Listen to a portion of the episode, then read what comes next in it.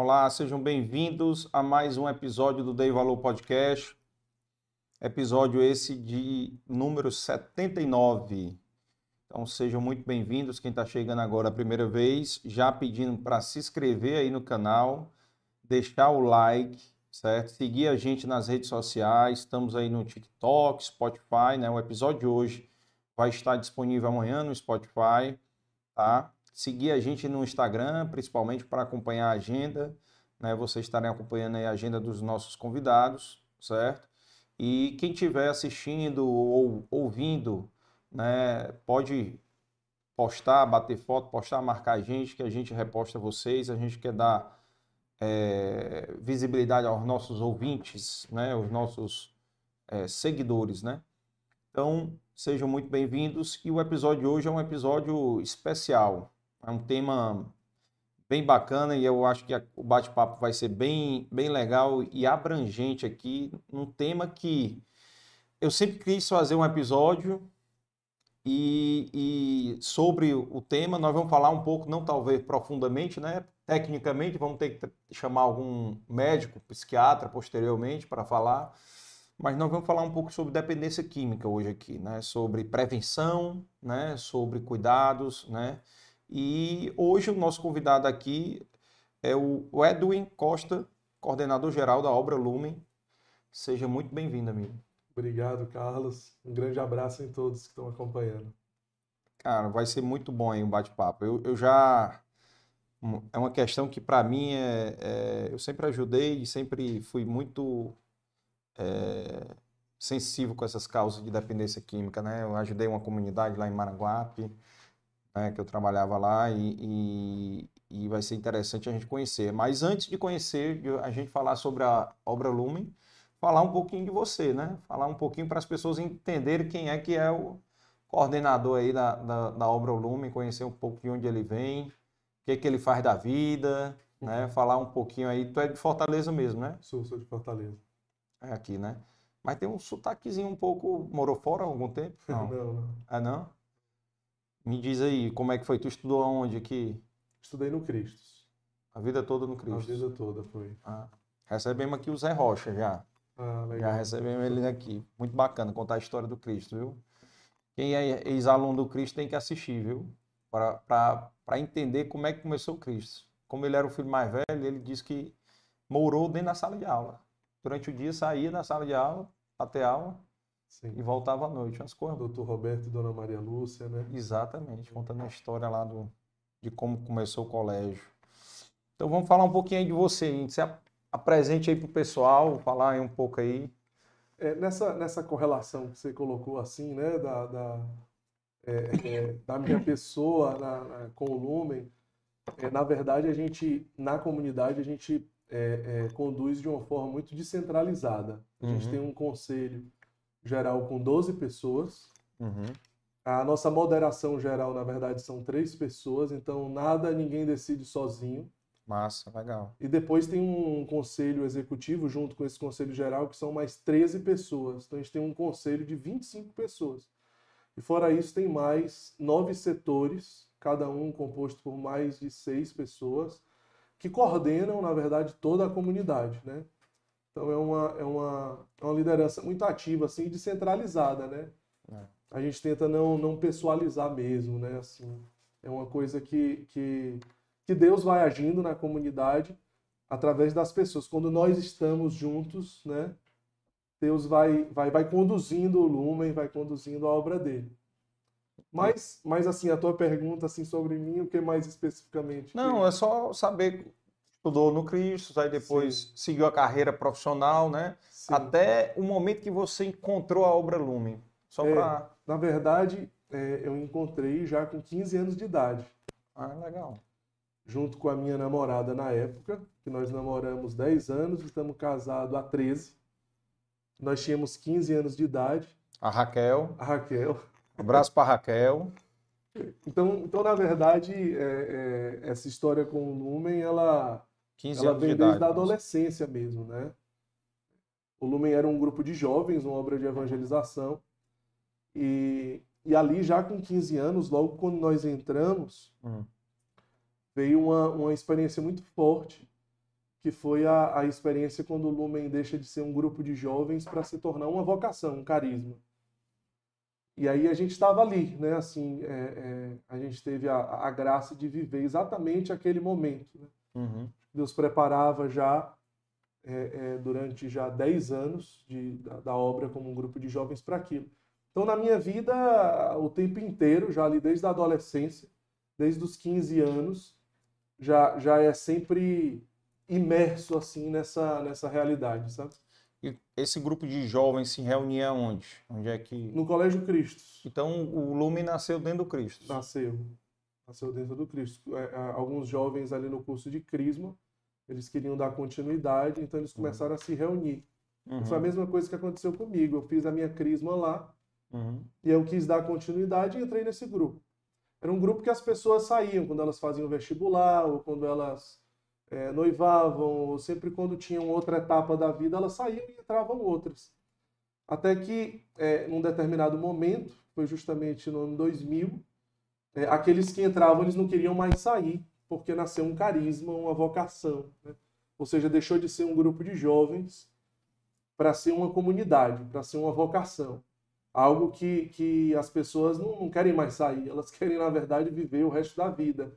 Porque é um chamado, é uma vocação. E aí foi isso que aconteceu conosco. Em 2000, então? Foi, no ano 2000. Virou uma comunidade. Há 22 anos atrás.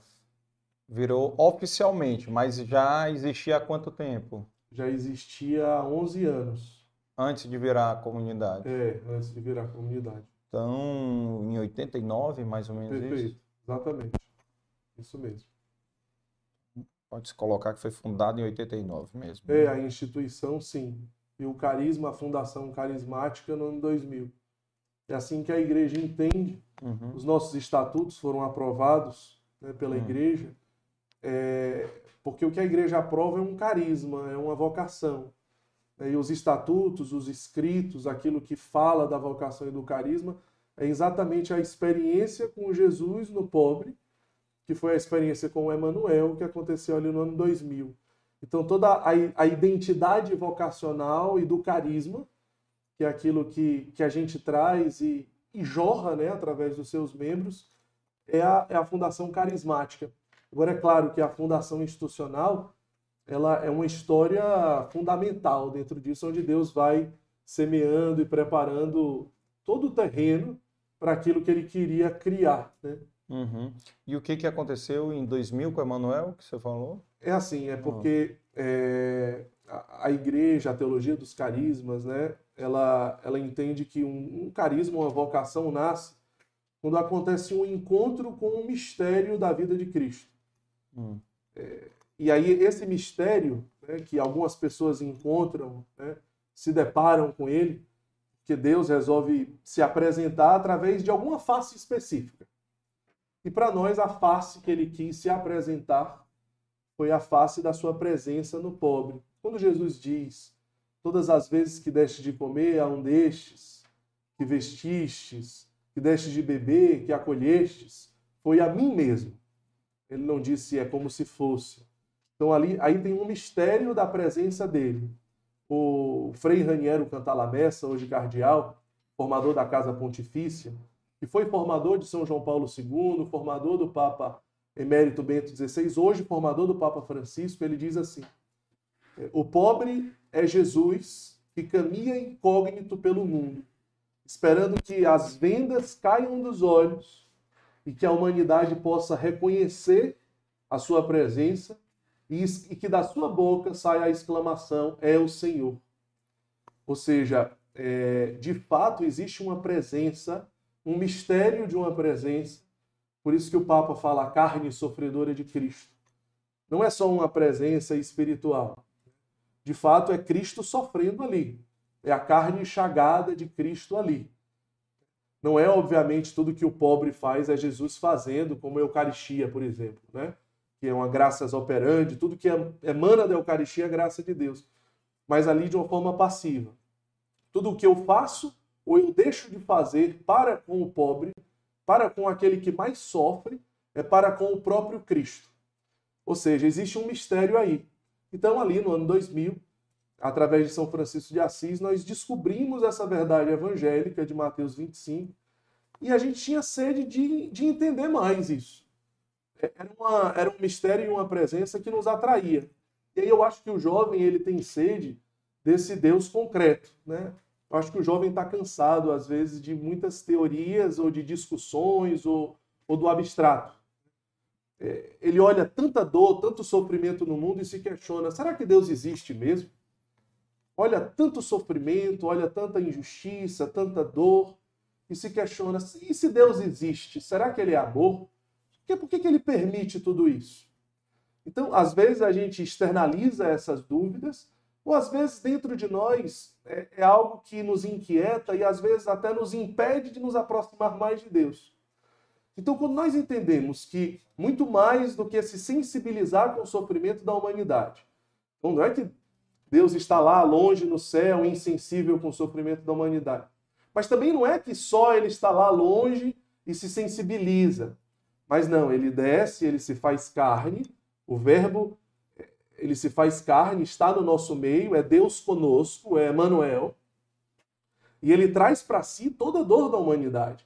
Porque ele é 100% Deus, mas ele também é 100% homem. Ele suou sangue no Getsemane.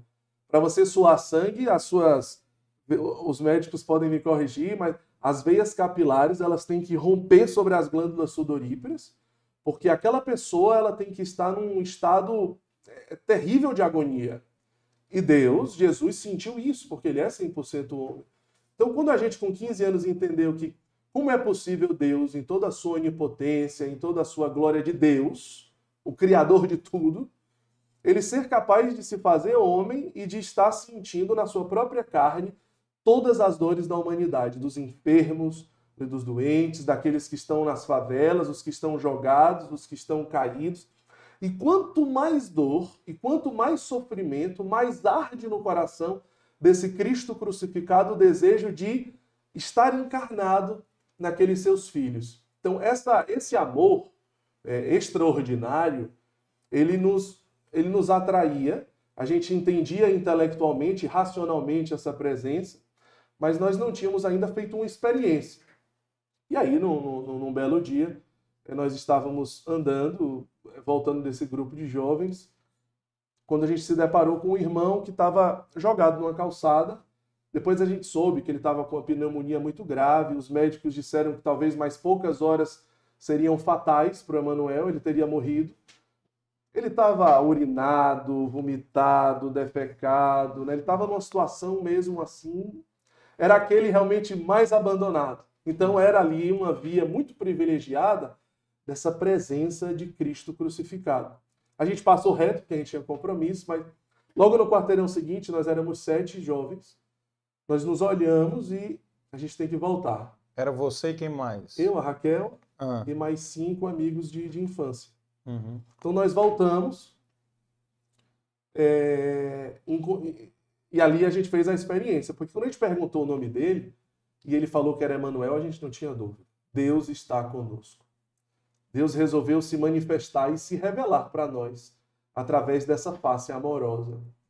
E, e, o olhar do Emmanuel, aquele, aquela forma simples dele, porque ele era, tinha poucas palavras, mas aquele olhar que encontrava o nosso olhar e a gente sabia que Jesus estava ali. Né? Como é possível tanto amor?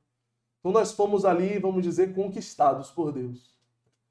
Talvez é, outros mistérios já não tinham sido apresentados, é, outras é, é, outras faces de Cristo, hum. mas aquela em específico, ela realmente nos impactou profundamente. Né? E renovar essa experiência é, é, é, o que nos alimenta e nos impulsiona a, a, a ser resposta?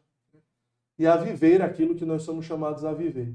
Então é por isso que, é, é, como eu dizia no início, é, a igreja coloca que um carisma nasce quando Deus ele resolve, não, não somos nós que decidimos, né? Tanto que a gente não entendia o que estava acontecendo. Mas ele resolve se manifestar, se revelar através de um mistério da sua vida. Uhum. É, e a partir dali, é, aquela vocação que nasce, ela é chamada a anunciar esse mistério para tornar Cristo mais amado e mais conhecido através do anúncio desse mistério. Então, dentro do Lumen, a gente organiza retiros, eventos, tem as músicas, tem os encontros, sempre tentando tornar esse mistério mais conhecido. Poucas pessoas eu acho que conhecem, né? E sabem que, de fato, Deus está escondido ali e ele está sofrendo ali. Ele sente aquelas dores. Né? É ele que está nas ruas com frio. Ele sente aquilo. Isso não sou eu que estou falando. Isso a igreja fala, o evangelho é, afirma. Os santos viveram isso. Né? Quantos e quantos e quantos santos eles entenderam isso? Né? E eles viveram isso. É, eles mergulharam nessa, nessa verdade, nesse mistério, que é apaixonante. Santa Dulce, Santa Teresa de Calcutá, São Vicente de Paula, Padre Pio de Pietreutina, Santo Antônio, São Francisco, quantos e quantos e quantos. Né? Uhum. Porque é algo realmente assim fascinante. E poucas pessoas conhecem. Se elas conhecessem, eu acho que muitos frutos seriam gerados na vida delas e na vida de muitas pessoas. Ah, com certeza. Com certeza. Quem, quem tem esse encontro muda a visão, né? Muda a visão. Quem, uhum. quem consegue se encontrar. E aí, vocês, esses sete jovens, depois desse encontro em 2000, começaram a criar, né? Criaram realmente o, o, o digamos, o, a comunidade, né? É, naturalmente, é, as estruturas foram se mudando. Ah. É, comeceu, nasceu logo um desejo de consagração. Nós procuramos logo um ano depois o nosso arcebispo para partilhar com ele aquilo que estava uhum. acontecendo. Que a gente é, entendia que o Lumen não era mais um grupo de jovens, mas era uma comunidade, tinha um carisma ali, tinha uma vocação. Nós entendíamos que, que Dom José, ele tinha chegado recentemente, ele até nos perguntou o conselho praticamente todo tinha dois anos de, de comunidade, o Lumen já tinha 12. Ele, mas isso é uma característica de grupo de jovens. Onde estão os mais velhos? Né? Saíram porque era realmente um grupo de jovens. A gente não entendia que aquela experiência tinha nascido um carinho. Isso demorou muito para a gente entender bem, claramente, né? Uhum. Mas a partir dali as estruturas começaram a mudar, nasceu um desejo de consagração, é, é, um desejo de uma vida sacramental mais intensa, e, e, muitas coisas foram nascendo, né? Muitas coisas foram surgindo, as missões em outras cidades, em outras dioceses, é, é, vários projetos, enfim. Como foi que o, o principal foco inicial? Qual foi que vocês começaram? Foram dois focos muito fortes logo no início. Ah. É, foram as crianças nas comunidades carentes. A primeira, é, que aconteceu logo no ano 2000, foi na Praia do Futuro, ali na comunidade 31 de março. Na época se chamava Favela dos Cocos. É, e também as ruas. Então foi, vamos dizer assim, um trabalho preventivo, junto com aquelas crianças, logo com 3 anos de idade, 4, 5, até os 12 anos, mais ou menos. A gente ia todos os sábados encontrar essas crianças. É, estar com elas, né, amá-las, evangelizá-las, fazer uma catequese, preparar para a primeira comunhão, é, tentar inserir é, é, princípios cristãos para que a personalidade dela, o caráter dela, ela fosse formado com princípios cristãos. Uhum. E o trabalho nas ruas. Mas nós éramos muito novos, 15, 16 anos de idade, então é, aquilo ainda era uma coisa verde né? Uhum. Onde a gente ia mais viver, né? Não tinha tantas estruturas, a gente não tinha casa. O Emanuel nós levamos para a Toca de Assis, porque nós não tínhamos casa. Uhum. É... Como, é, como é que está o Emanuel hoje? O Emanuel, ele é, é, a toca de, nós levamos para a toca. A toca de Assis percebeu que ele estava numa situação muito grave. Dependência química? Não, muito grave de saúde. De saúde. Ele estava extremamente debilitado. Certo. Eu acho que, que ele tinha um grau de alcoolismo muito alto. Ah, Não sei como era a dependência química dele. É... Mas a, a Toca de Assis percebeu que, que ele estava muito debilitado. Imediatamente, ainda naquela noite, levaram ele para o HGF. E lá ele ficou internado um bom tempo e aí os médicos disseram que poucas horas ele teria morrido e etc. Pneumonia e tudo. Pneumonia, estava um tempo chuvoso. É, a gente costuma até dizer que, na verdade, não fomos nós que encontramos o Emanuel. Foi o Emanuel que nos encontrou. É porque o Emanuel talvez ia morrer, a vida dele foi salva. Mas muito provavelmente ele, como pobre Lázaro do Evangelho, ia para o paraíso. Mas talvez aqueles sete jovens, se não tivéssemos sido encontrados pelo Emanuel, é, talvez seríamos como o Epulão do Evangelho, eu não sei. Mas ali é, veio todo o sentido que a gente tanto buscava. Mesmo ainda muito novos, a gente já buscava muito, a gente tinha muita sede. Né? E buscávamos em muitos lugares essa, essa felicidade, esse sentido. A gente, até no Lumen, a gente fala que o cerne do carisma é o encontro do ressuscitado com o abandonado. Porque na hora que a gente toca no abandonado, o ressuscitado surge em nós.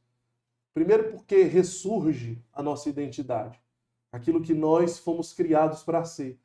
É, quando nós exercemos a capacidade que Deus nos criou de amar, ou seja, quanto mais eu amo aquele que é menos amado, mais eu exerço a capacidade que Deus me criou de amar.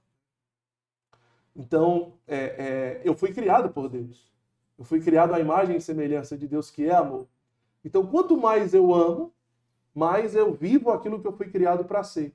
Mas quanto mais eu amo gratuitamente e incondicionalmente, porque é assim que Deus ama. Santa Catarina de Sena, ela tinha interlocuções com Deus Pai. Um dia Deus Pai disse para ela: Catarina, sabe quando que o meu coração mais se alegra? Aí, veja bem, é claro que amar a Deus sobre todas as coisas, mas entenda o que Deus Pai quer dizer para Santa Catarina. Uhum. Sabe é, quando que o meu coração mais se alegra, Catarina? Quando tu amas o pobre. Porque quando tu me amas, tu me amas porque eu te amo. Então tu retribui o meu amor. Mas quando tu ama gratuitamente, incondicionalmente, quando tu amas por primeiro, então tu amas como eu amo. Tu amas gratuitamente, tu amas incondicionalmente. Tu amas exatamente como eu amo os meus filhos. Então, eu, que sou o teu criador, me alegro porque tu entendestes para que eu criei o ser humano. Né? Então é muito forte resgatar essa identidade. Porque eu não sou o que eu penso de mim. Eu sou o que Deus pensa de mim, disse Santa Teresinha. Então, nem eu mesmo sei a minha essência o tanto quanto Deus sabe, porque foi Ele que me criou. É claro que eu tenho livre-arbítrio, né? Sim. Eu estou com essa caneta, se eu quiser escrever, vou, vou escrever ela ao contrário. Eu sou livre, se eu quiser, eu vou ficar aqui escrevendo ela ao contrário. Mas o criador da caneta criou para escrever assim. Eu, no meu livre-arbítrio, eu faço o que eu quiser da minha vida. Eu posso optar em, em viver pelo ter, pelo poder, pelo prazer. E posso achar que quanto mais eu tiver, ou eu puder, ou eu tiver prazeres, mais eu vou ser feliz eu vou estar escrevendo com a caneta do lado inverso. Talvez sem perceber que se eu virar a caneta de uma forma mais simples que você possa imaginar, eu vou encontrar essa felicidade. Porque eu fui criado assim. Então, naquela experiência, é como se ressurgisse dentro de nós todo o sentido. Né? Você falou no início da questão da depressão e etc. Né? Quantos psicólogos hoje às vezes até mesmo ateus e agnósticos, eles prescrevem para os seus pacientes o trabalho voluntário.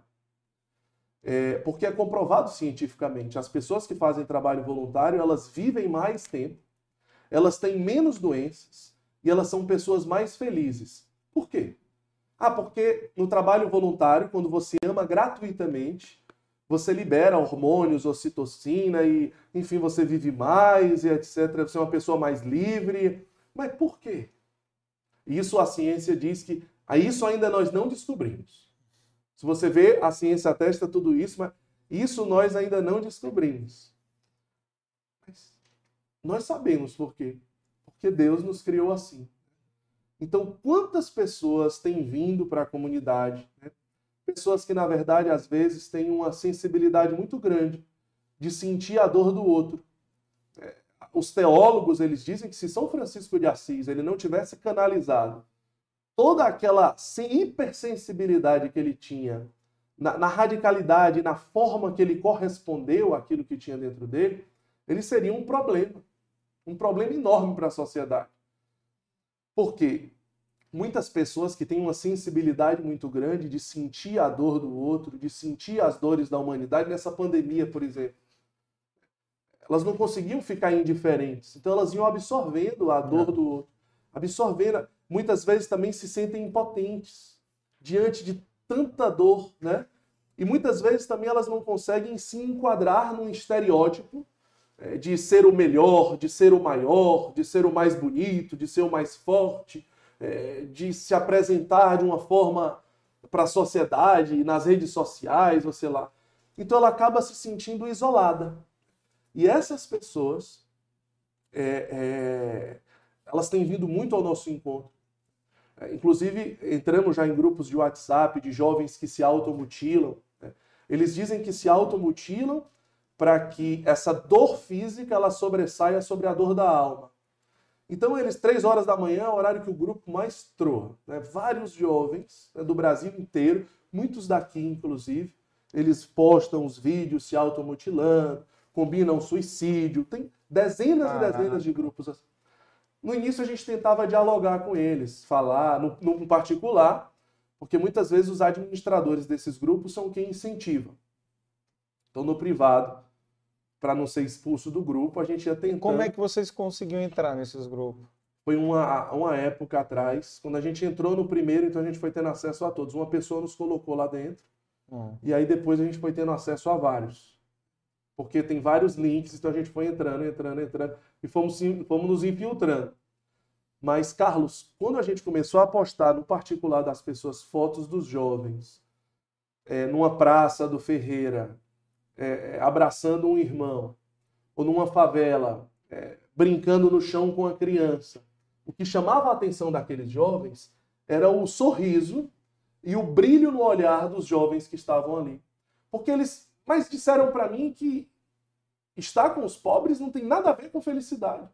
Disseram para mim que felicidade, na verdade, era estar em outros lugares, era ter outras coisas, era viver outras situações que na verdade eu não me enquadrava e eu fiquei aqui isolado. Então, parecia um choque dentro daqueles jovens, uhum. porque eles começaram a, começavam a enxergar aquilo que eles sempre entenderam, mas que não sabiam como nem onde. Porque eles viam jovens que eram felizes fazendo outro feliz. Porque eles viam jovens no, no chão de uma favela com a criança eles, viram, eles viam o brilho no olhar daquele jovem, eles viam o sorriso daquele jovem. E isso os atraía. Talvez discursos e discursos não a gente não conseguia convencer ninguém. Uhum. Mas a imagem concreta de pessoas que descobriram essa alegria e essa felicidade de uma forma tão simples era a grande resposta que eles precisavam. Sem querer generalizar, é claro que existem fatores biológicos, hereditários e várias circunstâncias, mas é, é, é, de uma forma, agora generalizando, não é à toa que os, que os psicólogos eles prescrevem trabalho voluntário né, para aqueles que, é, é, é, que sofrem com a, com a depressão e com a ansiedade. É, e muda, com certeza, quem faz trabalho voluntário. E eu me encaixo nesse daí da, da parte da, da pandemia que você falou, de de ver tantas situações e não se conformar com aquilo e procurar fazer alguma coisa diferente. Sim. E aí eu fiz um movimento aqui com alguns amigos. Na verdade, começou com um desabafo de rede social, né? Inclusive a, a, a, a Mel, eu liguei para ela, acabou de comentar aqui, ó, obra Lumen, é luz para o mundo, olha aí. E, e que você doa a sua vida e que nos inspira. Olha aí, ela falando de você, viu? É, uma tia Mel que nos inspira. tia Mel te matou agora, viu, Mel? tia Mel. É porque no Lume, as a gente já não vai mais poder fazer isso, porque os nossos filhos estão começando a entrar, né? É. Mas é, é, nós começamos a levar as nossas mães. Por exemplo, a nossa mãe, a minha mãe, ela entrou há 10 anos também no Lumen. Ela era judia. Uhum. É porque até você perguntou um pouco da história, ela veio da África, ela, ela nasceu na África. Tua mãe? É. Ah, é legal, cara. É. Então a gente começou a trazer as nossas ah. mães. E, e aí, teu pai é daqui? Meu pai é de Salvador, da Bahia. Só. Então a gente começou a. a... Tá aí teu sotaque. Pode ser. É uma mistura. Pode ser. Então a gente começou a começar a chamar as mães dos nossos amigos ali de ah. tia e de tio, né? Ah. Tia Mel e tio Rodrigo, né? Tio Rodrigo. eu encontro a tia Mel e o tio Rodrigo na beira-mar. E me diz uma coisa, e, e aí você, assim, é a, minha experiência, inclusive o Léo aqui fez parte também, a, a gente, pô, bicho, via a situação, começou um desabafo com doação de quentinha, porque o objetivo era doar quentinha na hora do almoço, sim, né? Sim. E a Mel coordena lá com o pessoal do Amari, né? Tem um programa que eles fazem lá, sim, do extraordinário. É extraordinário. Mas eu queria fazer algo que eu pudesse ajudar. Eu sei que, cara, eu consegui 50 pessoas do ano. Então, assim, a gente conseguiu durante 74 dias, de segunda a sexta, doar 100 quentinhas por dia. Só na sexta-feira santa que a gente doou 150 páginas de coco, né? Não foi Sim. quentinha. Então foram 7.300 quentinhas, 150 pães de coco e 50 cestas básicas. Por quê? Porque realmente, cara, a situação estava muito. Ainda está muito ruim, muito ruim, mas no, ali no auge dos lockdowns, né, da, da, da, pandemia ali. Foi extremamente necessário. É, então assim, as pessoas. Pô, quantas, quantas vezes a gente viu as notícias saindo de pessoas é, se juntando em caminhão de lixo para catar comida, né? Sim. A gente viu essas notícias Sim, circulando. É. Né? Então isso era, era um, um certo incômodo para mim, né? Nós entregamos muitas quentinhas todos os dias também. A gente chegou a entregar em algum período mais de mil quentinhas por dia. Hum. É de pessoas que iam fazendo e pediam para a gente entregar também. E era impressionante como realmente a gente testemunhava assim é, é, a necessidade daquilo, né? Assim, né? foi, foi uma, uma, com certeza a ação de vocês foi uma providência muito grande. As é, pessoas cara. estavam realmente necessitadas. E a gente viu os depoimentos, o, o cara recebia quentinha e dizia é, doutor, só pode me dar outra quentinha porque eu não comi nada ainda hoje. O cara tava faminto, né? Sim. Morre de fome. Sim. Ou pedindo duas quentinhas porque ia guardar uma pro jantar. Sim. Tá entendendo? Então, Sim. assim, eram uma situações que a gente... Inclusive, eu levei uma vez só meus filhos a doar uhum. comigo na Praça do Ferreira, né? E eu vi o sorriso deles, assim, o semblante deles diferente. Uhum. Eles ficaram assustados porque viram o volume de gente, a gente ficou dentro do carro, né? Quando ia em algum canto que eu não tinha como parar, estacionava o carro em algum local e abria a janela e ia distribuindo as quentinhas, né? Uhum. E aí eles faziam fila, se organizavam, faziam fila. Mas realmente distribuir no lixão de Maracanãú, entendeu? Ali cenas Sim. pesadas ali. Mas conta aí como é que funciona esse hoje em dia, né? A gente aqui no aqui a gente pode voltar no tempo, viu? Tá bom. Lembrar de alguma coisa interessante. Sim. Mas essa construção, vocês começaram é, com esse esse, digamos, esse foco lá na Praça 31 de Março, né? Você estava falando de acolher as crianças, né? De, de começar a acolher na rua que você fala o trabalho na rua era também focado nas crianças as crianças é, sempre foi muito nas favelas, nas favelas, nas comunidades carentes, né? certo. né? É, que era esse trabalho preventivo, né? Aí falando da dependência química, né? É... De orientação, né? Exato, com atividades educativas, com atividades de evangelização, com atividades esportivas, né? Por exemplo, é, a 31 de março, que foi a primeira comunidade que nós chegamos. Hoje nós estamos em dezenas de comunidades carentes.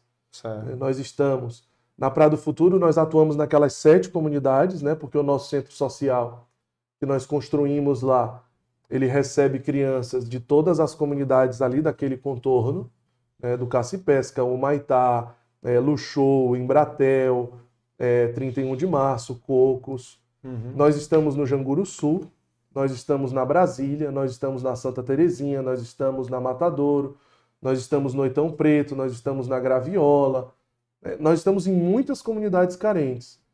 É, mas a primeira foi ali na Praia do Futuro, no ano 2000, que pouco a pouco foi tomando um corpo, um corpo maior. Começou com uma atividade é, semanal e que se transformou num, num, num, grande centro social que tem consultório médico, consultório odontológico, sala de costura, sala de informática, campo de futebol, é, é brinquedoteca, que tem uma capela com o Santíssimo Sacramento, tem um bazar, tem um auditório com, com, com ali com presbitério para arquibancada, enfim, são várias e várias atividades que são oferecidas.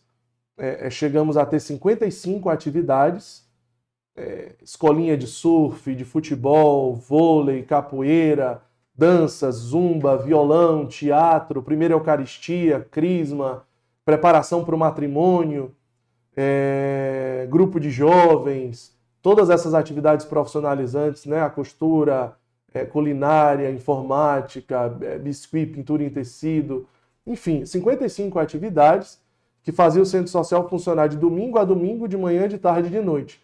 Então, uma comunidade que nem a farmácia entrava, que tinha ali onde nós construímos o centro social, era um, um lixão. Era misturava esgoto com lixo, terreno baldio. É, é, e ali a gente construiu esse, esse, centro social, esse espaço, né? Que, que as crianças, ao invés de estarem na, na, ali nas bocas de fumo, ao invés de estarem é, num lixão, é, elas estão ali, em todas aquelas atividades acontecendo o tempo inteiro elas vão sendo amadas, amadas, amadas, evangelizadas. Cará, desde os três anos de idade. Então, é, é, é, quando eu sou amado, né, eu posso amar. A violência, muitas vezes, é o grito de quem não é amado. Uma criança que o pai está preso, que a mãe se prostitui, né, é, o que, que ela vai fazer? A criança que não sabe nunca teve um aniversário, que é a realidade de várias crianças nas comunidades que nós estamos. Ou nunca tiveram festinha. Mas muitas. Né? É. Os meus filhos, que vivem também essa realidade. Qual a idade dos teus filhos? 5, 7 e 9. O, o, mais velho é o Pedro? O mais velho é o Lucas. É o Lucas. É. 9, 7, 7 e 5. Eles, por exemplo. Um abraço para os três aí. Ah, obrigado. é, eles, por exemplo, é, recentemente a gente estava numa, numa, na Janguru Sul.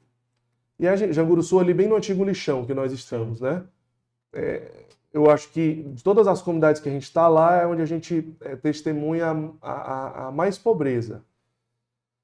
É, muitas pessoas que ainda vivem da reciclagem, pessoas que passam o dia catando ainda lixo e no final do dia aqueles sacos enormes não dá 10 reais. Então é, é, é bem difícil. É... Eles estavam, ficaram muito amigos do Samuelzinho. E aí perguntaram quantos anos o Samuel tinha, ele não sabia quantos anos ele tinha. Isso é a realidade de muitas crianças. Aí perguntaram para a mãe. A mãe não sabia, mas quando é o aniversário dele? Não sei. Papai, ele não sabe, ele nunca teve aniversário e tal. Eles ficaram assim impressionados a primeira vez que eles. Não, então a gente vai fazer, mas vai fazer quando? Você não sabe, vai ser próximo sábado. Ah. Então no sábado seguinte foi o aniversário do Samuel. Ah são, são coisas pequenas, mas que quando você está inserido numa comunidade e aquela criança ela vai participando de tudo aquilo, ela percebe que tem pessoas que se preocupam com ela, ela percebe que as pessoas não são tão indiferentes, porque uma criança dessa, ela muitas vezes ela vai convivendo com indiferença muito grande.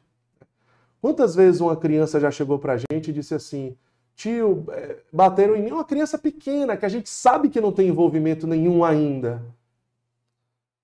que bateram nela porque ela estava andando ali perto de uma loja ou perto de um, de um shopping, sabe? É, então acharam que ela era um. Mas não era, sabe?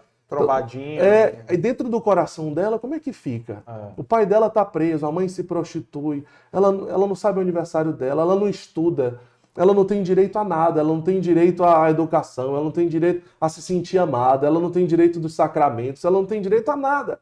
Tem nem certidão de nascimento. E às vezes ela anda porque ela quer. Não, mas ela não pode. Então ela tem que ficar enfiada dentro da favela. Ah. Ela não pode sair da favela. Então ela fica ali no meio do esgoto, no meio do lixo, no meio da boca de fumo, né, no meio do tráfico, sabe? O que, que vai ser? Aí quando essa criança ela começa a se sentir. Tem pessoas que vêm, começam a entrar naquela comunidade, uma comunidade que estava invisível, uma comunidade que estava abandonada, Começa a vir mães, começam a vir pais, começam a vir famílias, começam a vir jovens, que começam a fazer escolinha de futebol, que começam a, a trazer grupo, que começam a trazer teatro, que começam a trazer curso, que, que começa a ajudar a mãe dela e a mãe dela pode deixar a prostituição e se tornar uma costureira, que o pai, quando sai da prisão, ele pode se recuperar, ele pode ser acolhido nas nossas casas, depois ele volta para a comunidade. Então aquela família ela começa a se sentir amada. Existe uma esperança, existe uma oportunidade, né? Então foi isso que foi construindo. Claro que pouco a pouco, gradualmente, mas foi isso que foi sendo construído, né? Esse é o nosso trabalho dentro das comunidades e a gente vê uma eficácia extraordinária, né? Porque você pega uma criança com 3 anos, antes dela entrar nas drogas, né? antes dela entrar no, no tráfico, né? porque a coisa, ela, quando ela começa, ela é muito rápida. Né? A gente vê muitas crianças, como é que é a realidade. Né? É, uma pessoa oferece uma maconha para uma criança e diante de tanta dor que ela tem, que ela sofre, ela entra, depois é, aquela maconha já vira um mesclado, que é a maconha misturado com o crack, é, depois ele já dá o crack, e depois ele já não dá mais o crack, ele dá um 38 para a criança. Agora você traz um celular, não tem mais nada. Não tem maconha, não tem, não tem mesclado, não tem crack. Quando ela já está totalmente dependente. É, dependente e é químico a coisa, numa fissura absurda, é, e ela não tem ela não tem nada, ela não tem amparo, ela não tem instrução, ela não tem educação, ela não tem ninguém por ela. Ela está, às vezes, sob efeito e ela recebe uma arma na mão porque ela tem que trazer um celular. Mas se desde os três anos de idade ela é amada, ela é educada, né? ela sabe que aquela pessoa que ela vai assaltar é uma pessoa maravilhosa, né? é uma pessoa que se preocupa com ela, que ela não precisa ter ódio, ela não precisa ter um abismo entre ela e aquela outra parte da sociedade. Não são pessoas frias, egoístas, indiferentes. São pessoas que vêm aqui na minha comunidade, que se preocupam comigo. Né? São pessoas que se preocupam com a minha família e que me dizem que isso não é bom e que estão me mostrando um caminho diferente. Né? Então eu vou prosseguir. Eu me sinto amada, eu me sinto amparada. Eu vejo um norte, eu vejo um caminho, eu vejo uma luz. Né? Eu tenho uma espiritualidade, ela começa a ter uma espiritualidade. Então, muitas e muitas crianças acabam não entrando né, nessa realidade por causa desse trabalho preventivo que acontece. E isso é, é, uma, é um viés da, da, dos trabalhos da obra Lumen, né, que começou no ano 2000 nas comunidades carentes e foi é, se expandindo e, e, e, se solidificando e se estruturando dessa forma. Né? Hoje, o principal, vocês estão trabalhando na prevenção. Será o foco hoje? É, eu acho que, assim, em termos de dimensão e de alcance, uhum. porque são muitas crianças que são alcançadas. Né? Tem né? ideia de quantidade hoje? É, nós, nós temos é, aqui em Fortaleza centro social, com toda essa estrutura que funcionando com o centro social, seis centros sociais. Cada centro social atende centenas e centenas de crianças. Mas fora esses lugares que já são centros sociais, nós estamos em várias outras comunidades fazendo trabalhos, mas que ainda não têm a estrutura de centro social. Mas que nós sonhamos muito. Na verdade, a gente sonha, Carlos, que todas as, as favelas de Fortaleza e das cidades que nós estamos inseridos, a gente esteja lá dentro. Né? Tem, uma, tem uma sede muito grande dentro de nós um que isso aconteça.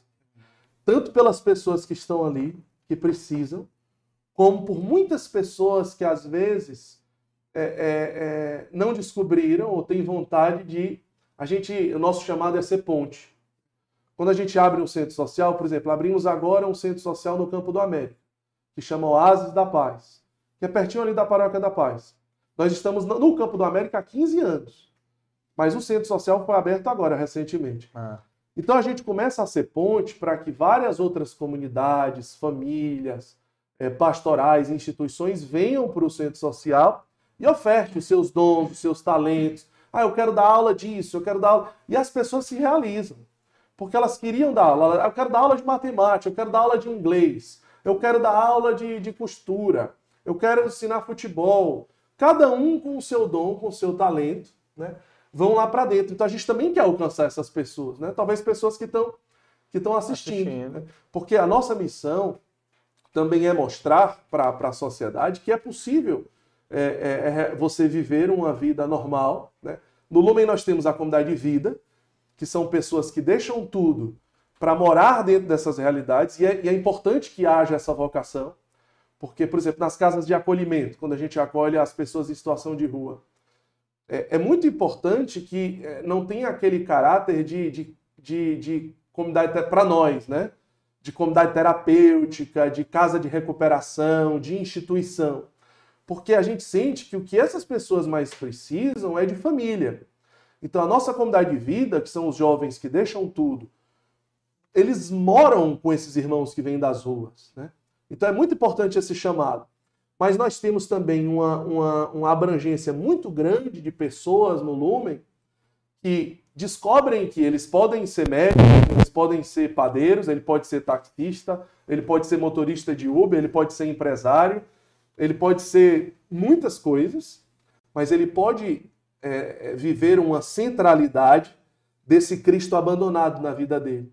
Ele pode dormir e acordar pensando nos pobres. Ele pode dormir e acordar respirando esse desejo de alguma forma ser luz na vida das pessoas que sofrem. E isso passa a ser um passa a ser a centralidade da sua vida. Né? Uhum. Inclusive você trabalha pensando nisso. Né? A sua família, você e a sua família né, também respiram isso. Então você pode ser um ótimo pai, você pode ser uma ótima mãe, você pode ser um ótimo profissional, não porque é melhor e maior do que o outro, mas porque você dar o melhor de si na sua profissão, com, com ética, com honestidade, com profissionalismo.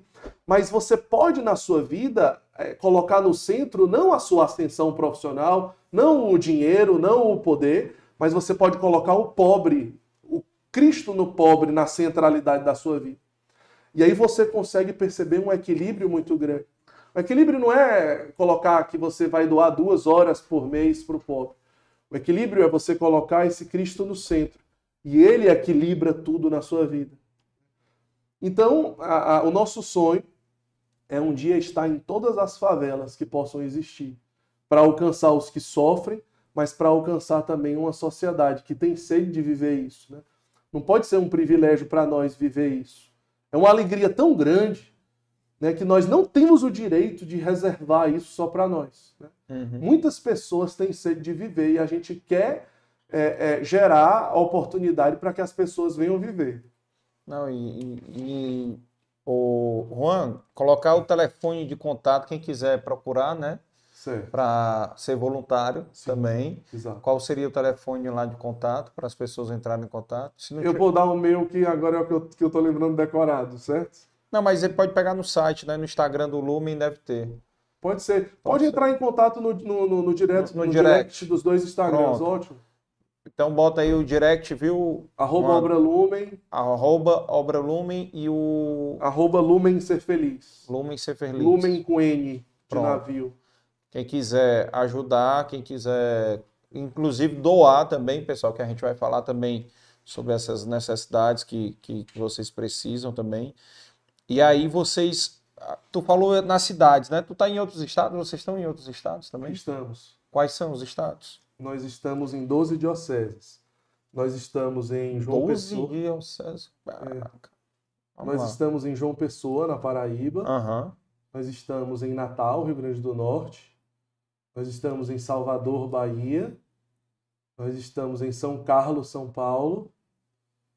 Estamos é, em Brasília estamos no Rio de Janeiro, estamos em São Paulo, capital, estamos em Sobral, Ceará, estamos é, em Guiné-Bissau, na África. Como é que foi isso? Foi um convite de um bispo brasileiro, Dom Pedro, um bispo muito santo, é, que nos convidou junto com a Casa do Menor, uma comunidade irmã, é, para abrirmos uma casa lá na diocese dele de Bafatá. É, Guiné-Bissau é o quinto país mais pobre do mundo e a diocese que ele está é uma diocese muito pobre dentro deste país. E o lugar que ele pediu para nós irmos, a região de Bambadinca, é a região mais pobre desta diocese. É um lugar que não tem água, é um lugar que não tem luz. É, é... Eu tive lá recentemente com, com a Raquel para visitar os nossos missionários que moram lá. E nós levamos alguns brinquedos. Carrinho, bonequinho, eles não conheciam o que era aquilo. Tanto que no início eles não sabiam o que fazer com aquilo. É, a brincadeira deles é. é com pedrinha, com tampinha. Eles pegavam o cabelo da Raquel para ver que peruca era aquela, porque eles não conheciam o cabelo liso. Então eles ficavam puxando e juntavam assim 50 crianças.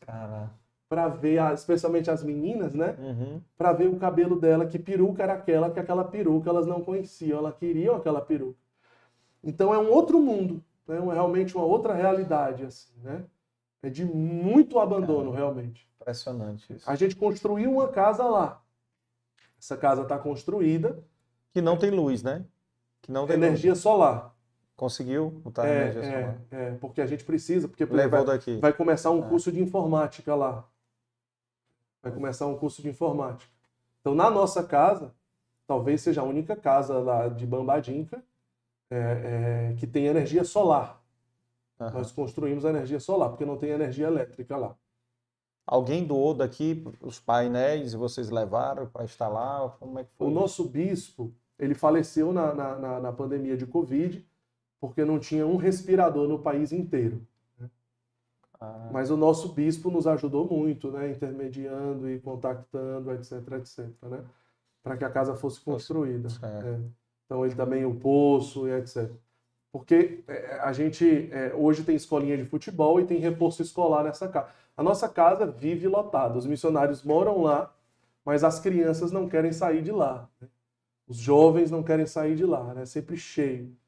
É, o nosso sonho, inclusive, é que essa casa ela passe a ser uma casa de acolhimento, porque é, as etnias é, de lá, muitas delas acreditam que quando uma criança nasce com deficiência, é, ela é uma criança amaldiçoada, filha de Deus Irã, então ela precisa ser sacrificada.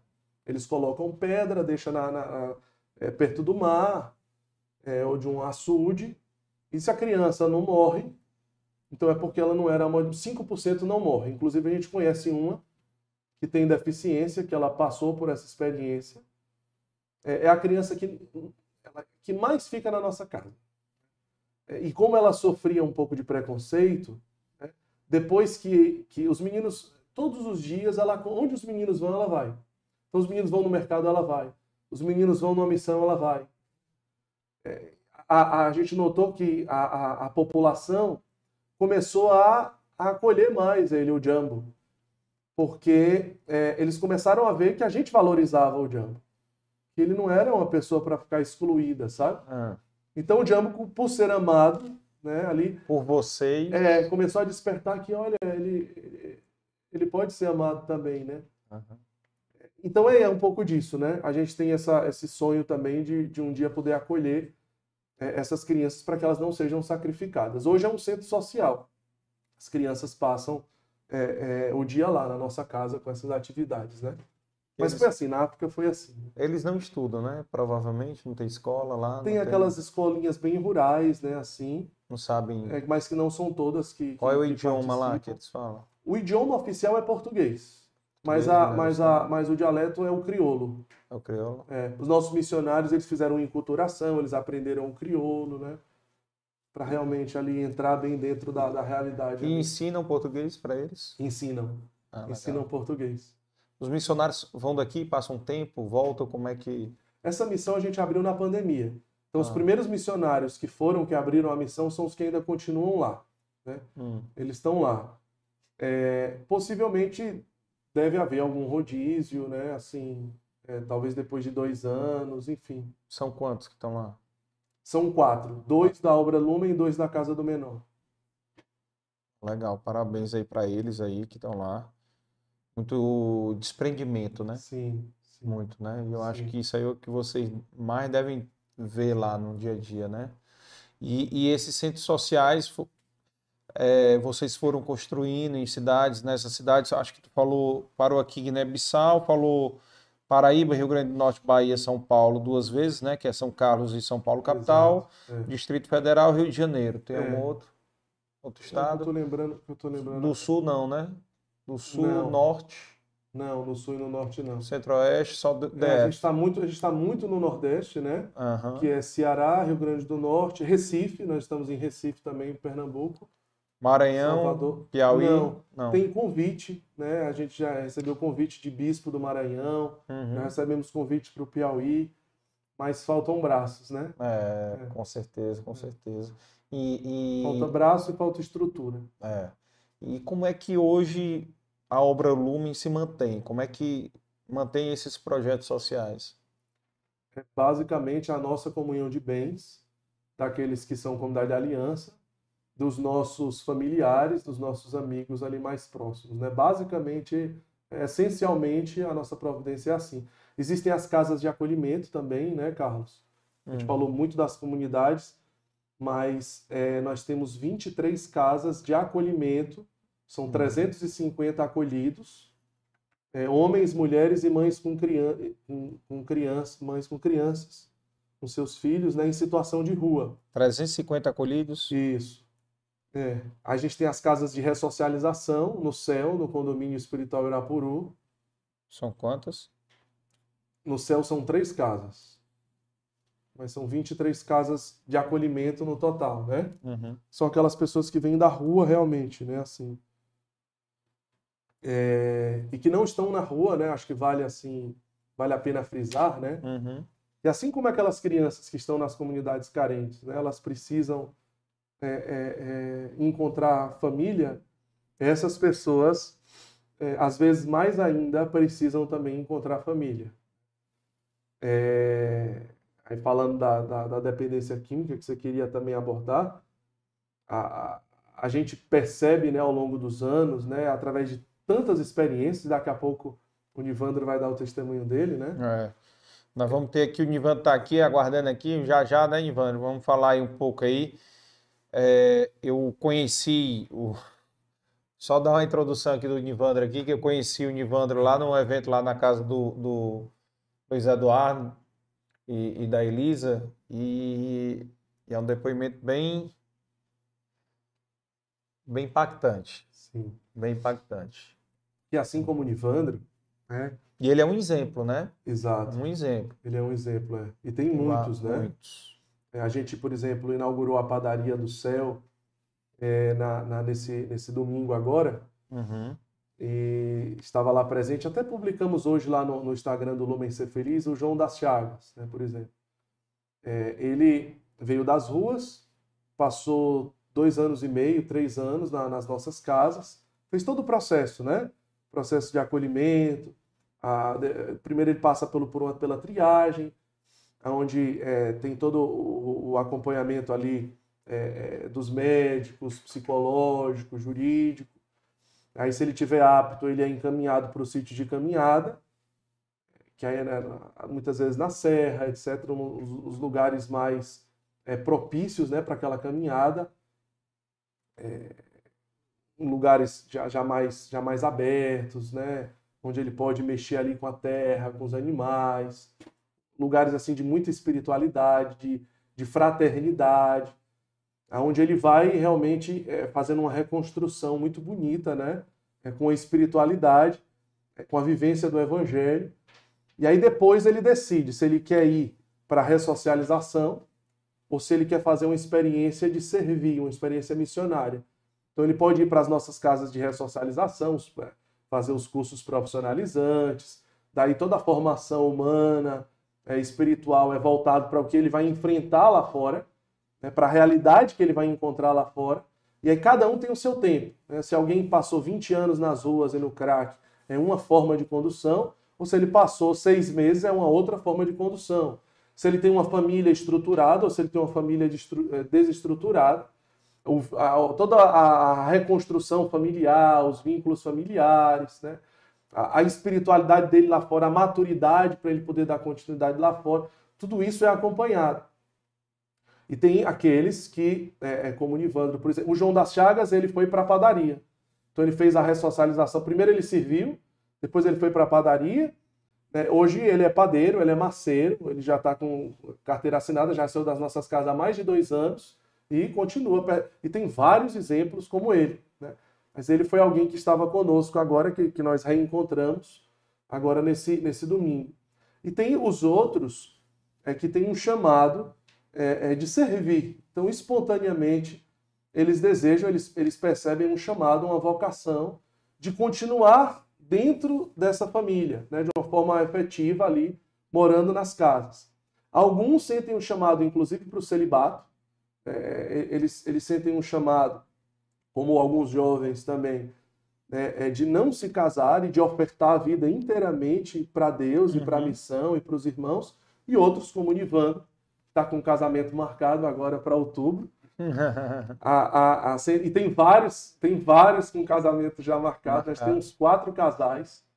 né, é, de irmãos e de, de mulheres também, né, que vieram das ruas e que é, é, querem viver dentro das casas, querem ofertar a vida hoje, né? É, descobriram assim de uma forma muito profunda esse, essa alegria, essa felicidade. Mas é, o ponto predominante, assim, que, que é muito importante compartilhar, uhum. é o que levou eles àquela situação. Uhum. Porque às vezes, é, é, se a gente não conhece, se a gente não adentra mesmo aquela realidade, a gente pode não entender. Né? É, por exemplo, a gente aprendeu que, que na rua, é, quando a gente está ali com os irmãos, a gente não aborda falando assim, qual é a droga que você usa? Né? Uhum. Mas a gente pergunta assim, qual é a sua dor? Quando a gente faz essa pergunta, qual é a sua dor? Acabou. Então, assim, você, o irmão, ele, ele, ele para. É, é como se ali caísse a ficha, sabe? Porque, na verdade, a droga é só uma anestesia para uma dor. Uhum. A droga é exatamente isso, uma anestesia para uma dor. Né? Então, quando você pergunta para ele qual é a sua dor, quando ele está ali no, no, numa boca de fumo, a gente entra nas cracolândias, né? A gente desce aqueles barracos do Oitão Preto, que são grutas subterrâneas, que tem dezenas e dezenas de pessoas é, é, usando crack o dia inteiro. Tem mulheres que ficam dentro de buracos das pedras, né? tem, tem buracos nas pedras. Tem mulheres que se prostituem por uma lasca de uma pedra de crack. Uma pedra de crack custa cinco reais. Ela se prostitui por um pedacinho de uma pedra de crack. Essas mulheres que estão completamente desfiguradas, né? que estão completamente desconstruídas, elas têm dores profundas, profundas, profundas. Elas não sabem mais quem elas são. Né? Então, quando a gente abraça essa mulher, né? quando é, a gente abraça de fato? E ela sente que, que ela é amada, ela começa a lembrar quem ela é. E ela quer ser amada. Ela não quer mais aquilo, agora ela quer ser amada. A gente vai abrir agora uma casa no Antônio Bezerra, junto com as irmãs Vicentinas, filhas da Caridade. É, a, a, casa São, São, São João Gabriel Perboar. Uma casa que estava fechada, que as irmãs nos convidaram para reabrir, vai abrir no dia 11 de setembro, no domingo, no dia de São João Gabriel. E a gente está preparando um tapete vermelho, porque as irmãs a gente vai buscar elas desses lugares, dessas grutas subterrâneas de, de Cracolândia, onde elas se prostituem, né? E, e espontaneamente, se elas se sentirem amadas, elas vão querer vir conosco. Então, quando elas entrarem na nossa casa, vai ter um tapete vermelho, flores, onde elas vão entrar com a música e vão ser aplaudidas. É assim que a gente costuma fazer, né? Assim, nesses, nesses eventos, quando a gente inaugura uma casa. Elas já entram chorando, elas não acreditam naquilo que está acontecendo. Porque elas se sentem um lixo elas se sentem uma escória humana, um lixo humano. Porque as pessoas têm nojo dela, as pessoas têm repúdio dela. Se sentem porque são tratadas assim. Mas quando ela, quando ela é beijada, beijada, beijada, abraçada, ela tá fedendo, ela tá. Mas ela é beijada, ela é abraçada, ela é amada. Ela se desmancha em amor. E ela, e ela começa um processo tão bonito de voltar à identidade dela. Né? É como às vezes uma Maria Madalena, né? que as pedras estavam apontadas, ela ia ser apedrejada. E Jesus pergunta: se alguém tiver, não tiver nenhum pecado, atire a primeira pedra. Ela se sente assim, porque antes ela se sentia apedrejada. As pessoas se afastam, as pessoas se escondem, as pessoas têm medo, as pessoas atravessam a rua, as pessoas têm nojo. Alguém abraça, alguém beija, alguém quer dormir junto com ela. Ela vai ter crise de abstinência, vai ter uma jovem que deixou tudo para abraçar ela e ir para a capela aquela hora e dizer que ela é amada, que ela não precisa voltar. Vai ter um psicólogo voluntário que vai sentir, vai escutar as dores dela e vai trabalhar. Ela foi estuprada na infância, ela foi abusada, ela não conheceu a mãe, ela foi abandonada, ela mora nas ruas desde pequena, ela ficou jogada numa favela desde pequena. Né? Então ela passou por tantas dores, por tantos sofrimentos, que a primeira coisa é que ela precisa ser amada, alguém precisa acreditar nela. Então aí ela começa uma experiência com Deus. Né? Aí quando ela é entendida, quando ela é compreendida, quando ela é amada, ela começa a liberar o perdão dentro dela, então ela começa a se sentir livre. Ela começa a buscar a família. A família, quando olha, não acredita quando vê aqui. A família não acredita. Às vezes tem 20 anos que não vê a pessoa. Hum. Às vezes tem 30 anos, já aconteceu caso de reconciliação que ninguém acreditava que seria possível. A gente resgatou lá em outro estado, a família veio. São histórias extraordinárias e é possível. Né?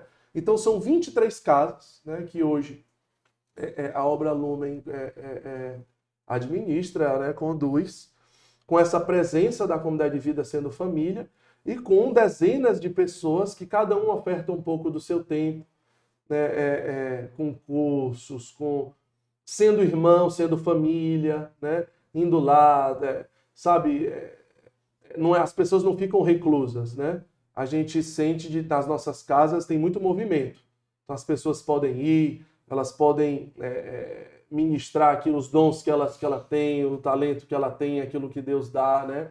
Para que é, todos juntos a gente possa é, viver essa essa grande alegria de testemunhar essas realidades sendo transformadas. E você imagina uma, uma, uma mulher dessa, um irmão, uma mãe, é, um irmão, né, um homem, um jovem, quando ele se sente tão amado, o que é que ele quer fazer na sociedade depois? É, é, é, é uma explosão. É uma explosão. Né? Porque é, quem se sente tão amado assim, ele também quer amar. Ele também quer amar. E ele quer amar na intensidade que ele foi amado. Então é muito forte. Né? É muito forte a, a, a experiência que vai acontecendo. E quando essas pessoas voltam naqueles lugares, e, a, e aqueles outros que usavam droga com ele, olham para ele e não acreditam naquilo. Né? Como é que pode. E aí eles vão e, e, e, chamam, né, e testemunham. Então tem muito mais força, muitas vezes, do que a gente indo lá, inclusive. Ele estava lá, né? Claro, não, tava é, claro, é. Porque aí ele vê que é possível, né? é. né? Então eles arrastam muitas pessoas. É Porque é incrível. A, a, esperança deles deve ser lá embaixo, né? De mudar, de vida, Eles não né? acreditam mais neles. É, não acreditam. Então, é. quando eles veem vem alguém que era que estava com eles Exatamente. e que conseguiu mudar, Exatamente. realmente deve ser um. Eu queria que tu me desse aí um. um tu falou aí de um, um caso desse de reconciliação, né, de reencontro, né, de familiares. Sim. Me dá um exemplo aí desses casos aí de, sei lá, como é que a pessoa veio aqui, a família é de outro estado, ela veio para cá no crime, como foi que, que a pessoa veio parar aqui e se reconciliou lá? Algum caso que tu lembra aí de cabeça aí? Ah, tem, tem, tem muitos casos. Ah. É... A gente já trouxe muitas pessoas, inclusive fazendo surpresa, sabe? Foi? É, fazendo Até para não criar muita expectativa também, preparando muito a família, né? Assim. É... Mas já, já teve muitos casos, né, Evandro, assim. É... O Flávio agora O Flávio, é, o Flávio, a gente, é, é, eu peguei o filho dele é, na, na uma das nossas casas e levei para um para um determinado evento que, que que o Flávio estava, né? E de repente o, filho, o filho dele é, é, fez uma surpresa para ele. O filho dele, eu acho que tinha nove anos que ele não via, né? É... E aí eles se reconciliaram, né? Assim, foi, foi muito bonito, assim. Muitos casos, muitos casos mesmo. Cara. Esse caso, esse caso era daqui mesmo, o cara era daqui. Ou não, não, o filho, o filho tava no, tava no João Pessoa. João Pessoa. É, tava na Paraíba. A gente trouxe da Paraíba para cá. É. Porque muitas vezes é, eles acabam é, saindo rodando da, muito, da cidade, é, né? vai criando inimizade às vezes nas ruas, né? Tem toda uma, uma é. realidade assim bem, bem cruel ali, né? Vai para a estrada, pega carona, vai para outro estado. Vai, vai. É. Caramba. Aí a gente vai atrás das famílias, uhum. né? Quando ele já está sólido, quando ele já está realmente bem enraizado, quando ele já está mesmo com um foco muito forte, muito profundo, né, daquilo que ele é. E aí, como eu falei, é, é, é, são pessoas que fazem um bem na sociedade muito maior que, que a grande maioria de nós, né? Uhum. Que, que nunca usamos drogas, mas hoje são pessoas que fazem, mas são um bem absurdo para a sociedade. Sabe? Eles só pensam em fazer o bem, eles só pensam em propagar o bem, né? Eles acordam, eles dormem e acordam pensando em fazer o bem, uma sensibilidade assim enorme, sabe, assim de, de, de tudo, assim, de, de de querer viver a santidade, de querer viver o evangelho, né? Não de uma forma teórica, sabe? Mas de uma forma muito concreta. Concreto. Uma forma muito viva, assim, muito real, sabe? Entendi, entendi. E me diz uma coisa, uma coisa que eu lembro lá que você falou lá na casa do Luiz Eduardo foi as ações que vocês desenvolveram na pandemia. Como é Sim. que foi a pandemia? Vocês, o que, que vocês fizeram aí? Só para contextualizar. Porque o aumento de gente na rua foi gigantesco, né? Sim. É. A gente tem um evento chamado Com Deus Tem Jeito, que começou em 2016, no ano da misericórdia, como uma resposta aos apelos né, do Papa Francisco. Ele pedia naquele ano obras concretas de misericórdia.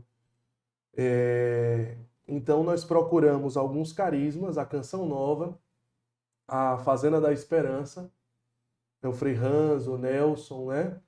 É, e, e, lançamos um convite.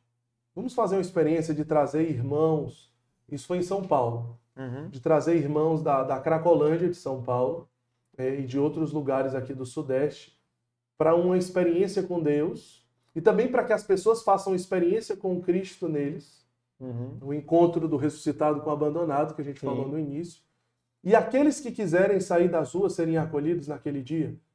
Né? Então a, Fazenda acolheu muito bem, a gente até sugeriu para o Frei e para o Nelson que fosse num ginásio que eles tinham ali em Guaratinguetá. Mas o Nelson disse assim: Olha, nós tivemos com o Papa semana passada e parece que vocês estavam na conversa. Porque tudo que o Papa disse é o que vocês estão falando. Nós vamos fazer sim, mas não vai ser no ginásio, não. Onde é que vai ser? Vai ser aqui em Pedrinhas. Porque para Jesus abandonado a gente tem que dar o melhor. Pedrinhas é uma fazenda que eles acolhem ali 150 jovens. E eu nunca pensei em propor de acolher dentro de uma fazenda, porque como é que a gente vai trazer pessoas da Cracolândia de São Paulo que vão vir? E eles de fato entraram na fazenda com pino de cocaína, de cocaína, entraram com cachimbo, com pedra de crack, com, com baseado de maconha, entraram com garrafa de cachaça, com tudo que você imaginar eles entraram é, vai derrubar os outros que estão caminhando, né? Que estão caminhando, né? Então, já, ao invés de fazer uma, uma boa ação aqui, a gente yeah. vai, vai ser um, vai ser um derrubar os outros, né? É. É. Mas eles disseram não, vai ser aqui em Pedrinhas. É mesmo? Então tá bom, então a gente vai trazer. E nós trouxemos vários ônibus, vieram 600 pessoas das ruas para dentro da fazenda. Como é que tu conseguiu convencer essas pessoas a irem? Quando eles se sentem amados, eles vão.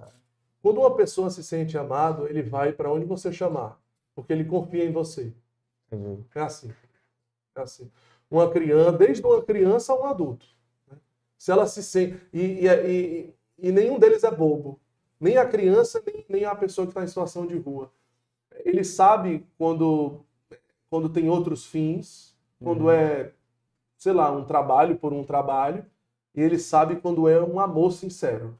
Ele sente, ele sente o olhar, uhum. né? E ele confia e ele vai. Né? Então eles foram. É, daí se juntaram é, 60 comunidades né, nesse encontro e foi uma experiência fantástica. Depois a gente fez em 2017 aqui no Céu, daí vieram mil pessoas em situação de rua de todo o Nordeste. Nesse dia, 350 foram acolhidos num dia só. E a gente foi fazendo. Quando chegou na pandemia, estava hum. marcado logo para a primeira semana de março, um evento desse na Canção Nova, em Cachoeira Paulista. Ia ser todo transmitido, a gente estava preparando há quatro meses. Os, os, irmãos em situação de rua ali do Sudeste estavam numa ansiedade muito grande, porque a gente tinha mil vagas, a nossa expectativa era acolher mil pessoas esse dia. Ia ser uma maravilha. E faltando cinco dias para o evento, o evento foi cancelado, porque todos os eventos no estado de São Paulo eh, foram cancelados. Estava no início da pandemia, estava começando. Em março, a... né? Isso, mais ou menos. Foi, Aí no dia que foi cancelado, uma sexta-feira, é, é, faltando uma semana para o encontro, já em março de 2020, é, eu lembro, nós ligamos para o Nelson e para o Frei Hans, que era quem ia acolher o grande pai dos irmãos, os fundadores da fazenda. A gente ia acolher na nossa casa também, outros carismas iam acolher, mas a grande maioria ia para as fazendas, ali no Sudeste. Né? E eles disseram, mande 20, vamos fazer uma experiência. Né? Porque como é que vai ser? Se eles eh, vêm com Covid, a gente vai ter que separar uma quarentena, tudo foi um desafio. Então, a gente nas nossas casas também, porque a gente não podia acolher nas nossas casas. Porque a gente tem muitos acolhidos é, é, é, em grande vulnerabilidade, né? Assim, fragilidade, com pneumonia, com tuberculose, Sim. às vezes com HIV, idosos, com doenças cardíacas seríssimas, doenças respiratórias seríssimas. Então a gente tinha que fazer uma quarentena muito severa com eles, né? Porque são vidas que nós somos responsáveis. Então a gente não podia colocar ninguém ali dentro daquelas casas que já tinham. Então o que, que a gente tinha que fazer? Abrir casa. Porque a gente abria uma casa e acolhia. Então, o que foi que a gente fez? Foi isso que foi acontecendo. né? Nós abrimos 12 casas, a Obra Lume abriu 12 novas casas, cada mês uma casa, todo mês uma casa. E através desse projeto, com Deus Tem Jeito, é, nós acolhemos mais de 4 mil pessoas. Porque as cidades que nós estamos, a gente ia para a rua, fazia esse trabalho e conseguia as vagas nas fazendas e em outros lugares. E as cidades que nós não estávamos, a gente ligava. Então a gente ligou para Goiás, a gente ligou muito para as cidades do norte e do sul, que nós não estamos, é, Porto Alegre, Manaus, é, Pará. E nós começamos a movimentar. A gente já tinha feito um evento no sul, é, é, é no Rio Grande do Sul, em 2017. A gente já tinha feito um evento no, em 2018, a gente já tinha feito um evento desse no norte é, em Belém. Então ele já conhecia muita gente, então a gente saiu ligando. Então as pessoas foram se movimentando, a gente conseguia as vagas, a gente conseguia as pastorais que iam nas ruas e a gente conseguia é, é, é fazer campanhas para pagar os ônibus. Então toda semana eram muitos ônibus de muitos lugares do Brasil, aonde a gente ia fazendo essa ponte, né? Então foi uma estrutura muito grande, foi um movimento muito grande que gerou o acolhimento de mais de 4 mil pessoas de 18 estados do Brasil. Então foram homens, mulheres e mães com crianças. Todos os finais de semana era gente saindo. Então você imagina a gente vendo, porque a gente não conseguia acompanhar tudo. Mas assim, era o sábado inteiro a gente se comunicando com as pessoas, se os irmãos chegaram, o ônibus saiu, e eles mandavam os vídeos e os testemunhos. Muitos deles viraram já coordenadores de casa nas Fazendas da Esperança, responsável de fazenda, missionário, já voltaram para as famílias. É, são tantas histórias, porque você imagina, 4 mil pessoas, né? É. É, isso foi o projeto Com Deus Tem Jeito. Na, no, no nosso, na, na, nossa realidade mais específica, assim, de nós acolhemos, foi essa coisa das 12 casas abertas. Todo mês uma casa. E no início mesmo, ali em março, abril e maio, que foi o pico, né? Junho, é, é, a gente tinha que é, alugar casa de retiro. Porque a gente não ia conseguir comprar cama, a gente não ia conseguir comprar geladeira, freezer, fogão, nada estava aberto. Só é, é, é, atividade essencial, só comida, né? É. A gente não tinha como ir atrás de uma casa, foi casa de retiro. Porque tinha que ter já lençol, roupa de cama, roupa de banho, tinha que ter prato, copo, talher, tinha que ter tudo. Então a gente focou em casa de retiro. Então em março a gente alugou a primeira casa de retiro, abril alugamos uma segunda casa de retiro, maio alugamos uma terceira casa de retiro, junho alugamos uma quarta casa de retiro. A partir de agosto é que começou a simplificar mais, um pouco mais, né? Julho, agosto. É, começou a abrir, né? E aí, mas aí a gente continuou é, é, abrindo casa. Uhum. Então foram 12 casas abertas. A gente tem hoje 23 casas de acolhimento, mas a gente só tinha 11 antes da pandemia. Né? Então a gente mais do que dobrou, né? Foi, foi uma 11 casas antes da pandemia. Foi uma loucura de Deus, né? É, com certeza. E me diz uma coisa, daquele inicial que tu falou dos 600 que chegaram lá com o crack, com tudo lá na, na fazenda lá, né? Sim. Quantos ficaram? Naquele dia foram cento e poucos que ficaram. Então, dos 600, cento e pouco ficaram. É. Aí no segundo evento, que foram mil, que foi aqui em Fortaleza, 350 ficaram acolhidos. Ah. É porque tem uma, uma, uma entrevista é, onde a gente faz uma pergunta, né? É, mostra as regras, que ele não vai poder nem fumar cigarro, né? que ele vai é, tem que seguir essas regras assim, assim. Então você hoje está realmente preparado? Você, você é, é, pensa que você deseja realmente assim, assim, assim? Então é uma coisa séria, né? Tem, tem uns que a semente fica plantada, né? Porque não é uma ONG. Uhum. É muito mais do que isso. Então, é, é, aqueles outros, a gente sabe que a semente fica plantada e na hora certa, de uma forma madura e livre, os frutos vão ser gerados. Nunca, nunca vai ser em vão. Nunca um trabalho que você faz é, a partir de uma experiência com Deus, é, que você faz com, com, com, com um amor sincero, vai ser em vão. Nunca. Nunca, nunca, nunca Deus vai permitir que seja em vão. Sempre na hora certa um, um fruto vai ser gerado. Gerado. É, eu, assim, percentualmente falando, né, foi um percentual muito bom a evolução, porque de cento e poucos, né, para de 600, sei lá, tu teve aí um 18% aí, né? Vamos chutar aí, 18% aí que ficaram, né? É. E o outro já passou para 35%, né? Então deu uma subida boa aí de, das pessoas acabam se, se tocaram ou, ou foram sensibilizadas, né? É. Até pela experiência de outras pessoas que vieram como o Nivandro, né? Que é. devem estar servindo lá nas é, casas. É, né? E a gente entende, Carlos, quando a gente fala assim, é, como é a estatística e tal, às vezes as pessoas perguntam, né? Mas a, a estatística é de Deus, né? É, normalmente é assim, 50% dos que são acolhidos terminam o período proposto. Mas os outros 50%, é, nenhum, aliás, vamos dizer assim, é, nenhum, eu posso dizer assim, nenhum dos outros 50% é, a gente entende como um caso perdido. Porque todos pedem para voltar. Como eles se sentem amados, todos pedem para voltar. Entende? Saem para a rua, vê que não são amados, voltam, pedem para voltar. É, exatamente. É. E todos pedem para voltar. E, e, ou seja, não tem nenhum que diz assim, não, eu estou aqui agora e vou ficar aqui. Uhum. Não, né? eu não conheço nenhum. O que acontece, na verdade, é que a gente é, é, coloca um amor exigente. Para não criar um círculo vicioso, a gente coloca assim: ele pediu para sair, então ele tem que esperar três meses para entrar. Se ele quiser, a gente encaminha ele para outra, outra carisma, outra, outra comunidade. Para a gente não dizer assim, não, a gente vai fechar totalmente uma porta, não pode. Então, se você quiser, a gente lhe encaminha para um outro carisma. Não, eu quero o lumen. Então você vai, então meu irmão, você vai esperar três meses para voltar para cá. Porque não é assim. Eu saio a hora que eu quero, eu volto a hora que eu quero, cria um círculo que não é bom. É, então ele vai criando um uma, ele vai criando uma decisão mais só. Se for a segunda vez, ele tem que esperar seis meses. Se for a terceira vez, ele tem que esperar um ano. Como eu disse, se quiser a gente encaminha para outro. Mas se quiser no lumen, é o que a gente chama de amor exigente. Ou seja, é um amor é, é, que vai gerar o que precisa gerar para ele, né?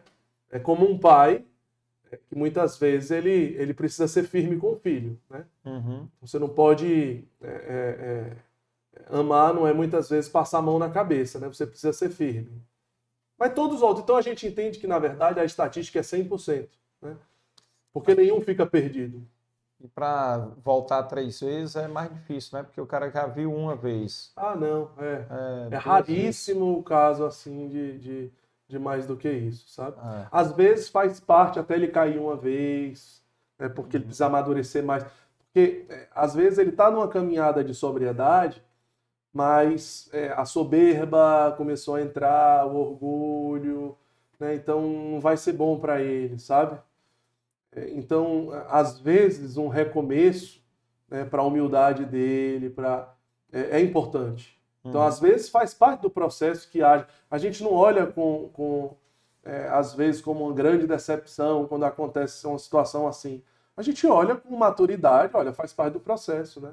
E vamos, e vamos recomeçar agora de um jeito melhor, né? Agora você entendeu o que, que não é bom, o que, que te levou para aquilo, então vamos trabalhar e aí ele vai fazer uma caminhada mais sólida, mais madura. Então, então às vezes faz parte, né? É. Mas é bacana. Vamos chamar aí o Nivan aí para dar essa. Vamos para a parte. A pai, vamos prepare os corações, quem está em casa, né? Prepare os corações para ouvir a história dele aqui. É, enquanto o pessoal coloca aqui a cadeira aqui, tá certo aí? Pronto. E, pessoal, não esqueçam, quem quiser ajudar a obra Lumen, né, seja com trabalho voluntário, seja a pessoa que tem condições financeiras para ajudar esse trabalho social que eles fazem, entre em contato no Instagram, que aí eles vão dar todo o telefone, o direcionamento tá, para vocês. Então já podem ajudar. E com certeza, depois de ouvir aqui o depoimento que a gente vai ouvir agora do Nivandro aqui, vai, vai dar uma mudada boa. Né? E. Ah, sim. Traz uma... Quer mais uma água? Traz uma água lá, traz, Alice, por favor. Traz duas garrafinhas de água. E, Nivandro, começa aí, pode se apresentar aí pra gente aí. Deixa eu ver, tá enquadramento dele, tá, tá, tá ok? Ele. Tá, fechado tá. E aberta. Tá aí. Então ele bota a cadeirinha só um pouco para frente. Pronto? Melhorou? Pronto. Ah, seja bem-vindo aí, Ivan. Seja bem-vindo aí. O seu depoimento foi, foi bem impactante para mim lá, na, lá na, no evento lá. Mas fale aí como é que você chegou aí, se apresente aí para o pessoal, né, conhecer e, e, como é que você conheceu a obra Lume. Bom, boa noite, né? Sim, primeiramente agradecer o, o convite de poder estar aqui, de poder falar do sagrado, né, da gente. Sim, meu nome é Nirvando, eu tenho 42 anos e eu conheci a Obra Lumen em meados de 2014 para 2015. Eu conheci a Obra Lumen, eu estava em situação de rua, ali naquela região, Praça do Ferreira, uhum. ali Oitão Preto, ali pelo centro, né? Eu doei quentinha por lá, viu? Aonde... Eu, doei lá na, no Oitão Preto, ali naquela, na praça, né? Na, praça da estação. Na estação, lá valeu. Aonde Também. eu tava bastante debilitado por... pela questão do uso abusivo o uso abusivo do crack e, e vale várias outras drogas, né? Uhum.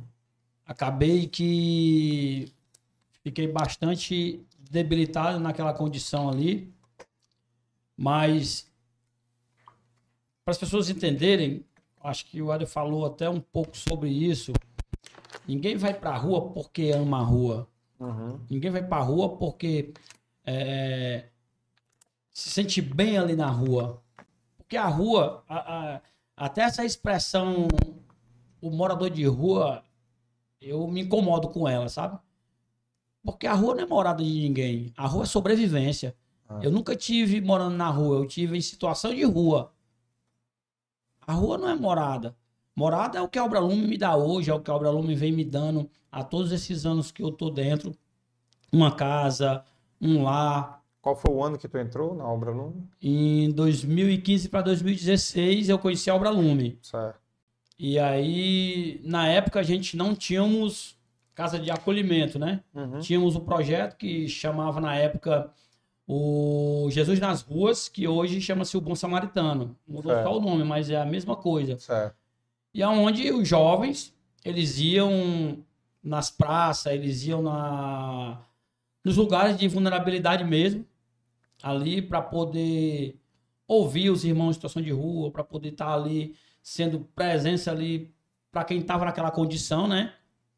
E foi numa dessas abordagens que eu pude conhecer a obra Lume, né? E você sente algo diferente. Sente algo diferente porque porque você naquele momento que me tocou da abordagem foi que eu fui visto. Porque eu já estava ali há oito anos e eu era invisível. Uhum. Sempre eu falo isso.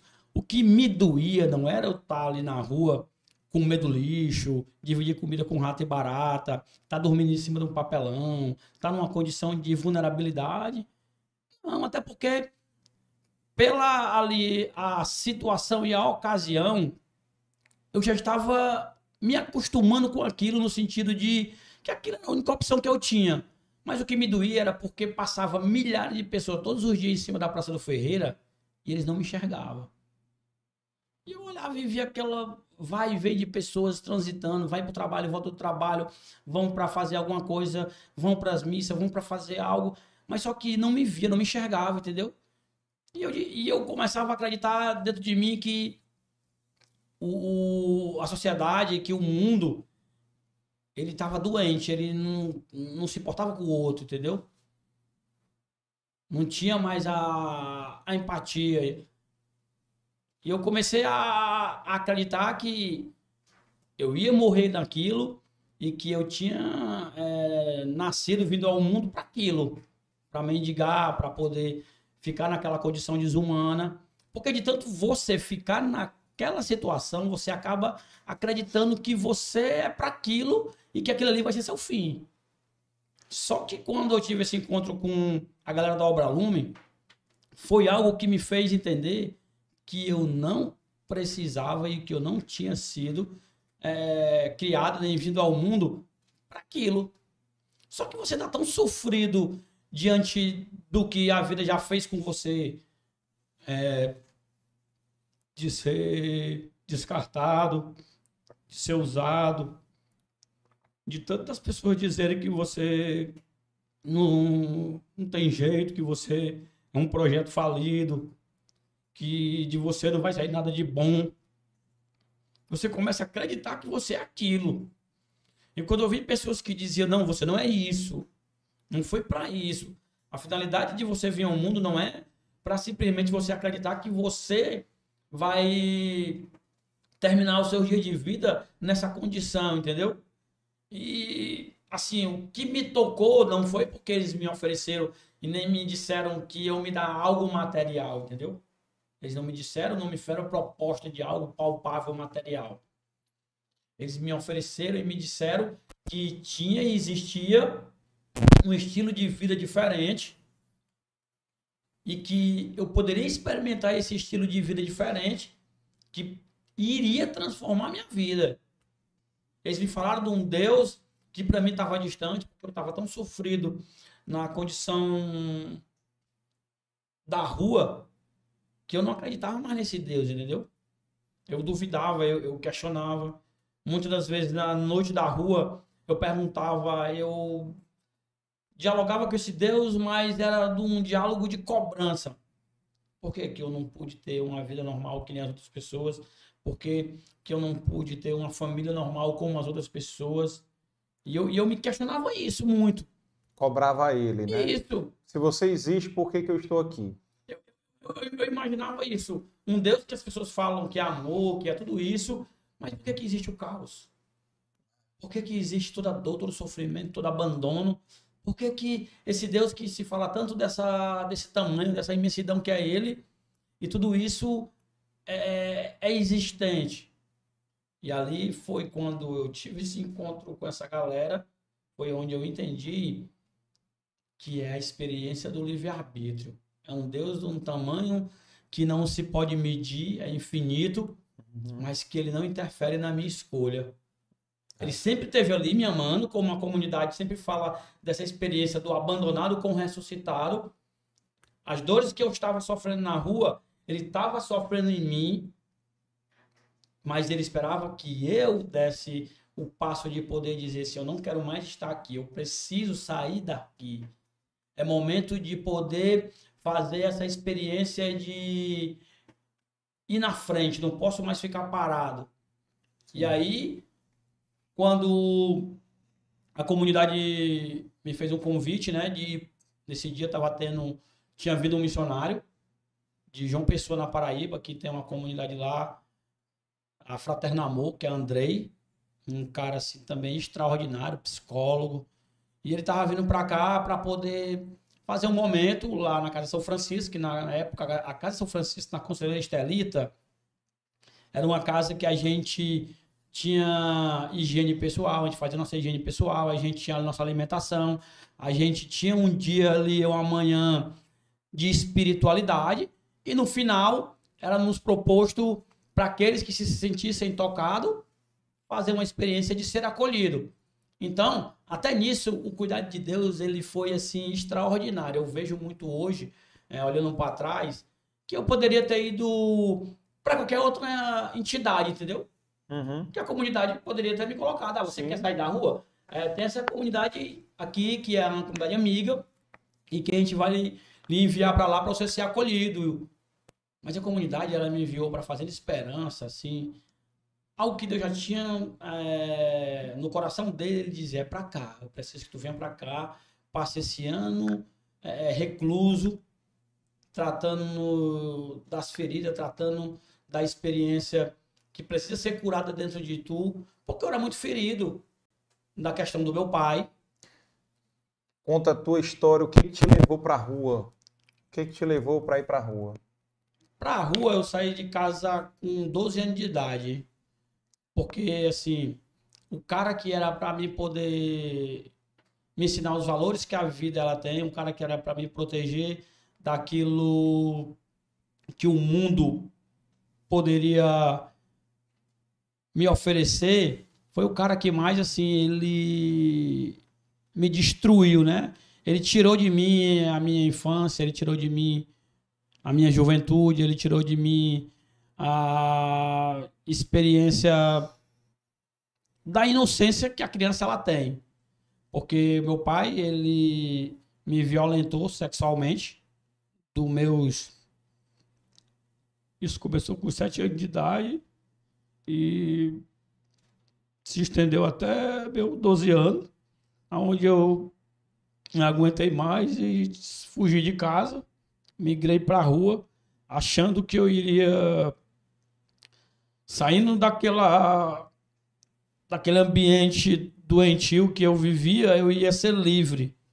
Mas acabei me aprisionando na maior das prisões, que foi a droga, que foi o crack, aonde começou a minha vida desfinhar de uma forma assim, a minha identidade ela foi perdida, eu não sabia mais quem eu era e a dor e o ódio me consumia, sabe? Porque eu não conseguia aceitar, porque que eu não pude ter uma família igual qualquer outra pessoa.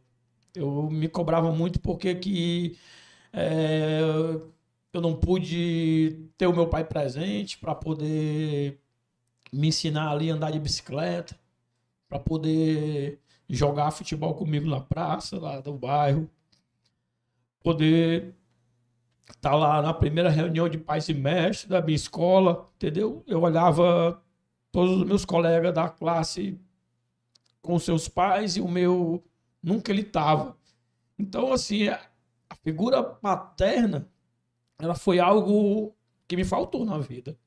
É como você ter um álbum de família, aonde que nesse meu álbum tudo tá em branco. Eu não tive nada. Então eu era um. Fui crescendo uma criança revoltada, rebelde. Fui me tornando o que eu nunca fui criado para ser. E como bem falava o Éder, o amor ele transforma, o amor ele cura. Porque quando eu comecei a me sentir amado, assim, profundamente pela comunidade, quando eu comecei a me sentir amado pelas pessoas que eu nunca tinha visto, e assim, foi me dando uma cura interior tão assim profunda dentro de mim que você vai entendendo que o perdão ele não é um sentimento. O perdão é uma decisão.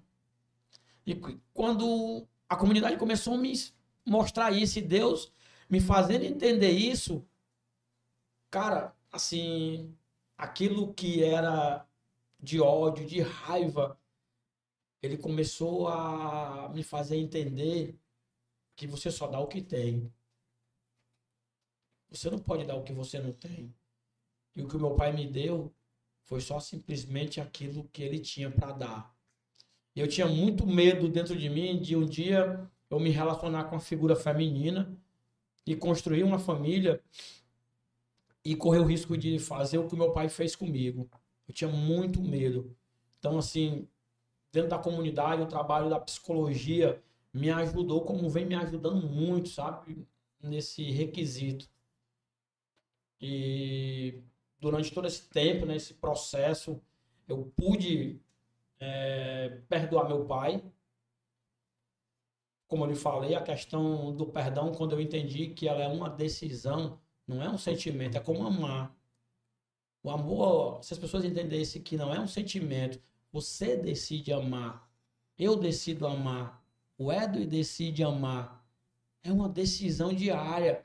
Assim também é com o perdão. Porque quando você perdoa quem muito lhe feriu, você constrange a outra pessoa. Que a outra pessoa espera de você que você faça com ela pior do que ela fez com você, entendeu? E quando você chega para ela e diz, cara, é, eu vim aqui te pedir perdão pelo filho que eu não fui, pelo que tu idealizou que eu fosse, eu não consegui ser. Sabe por quê? Porque se um dia for da minha vocação o matrimônio, eu não quero correr o risco de dar aos meus filhos aquilo que tu me deu.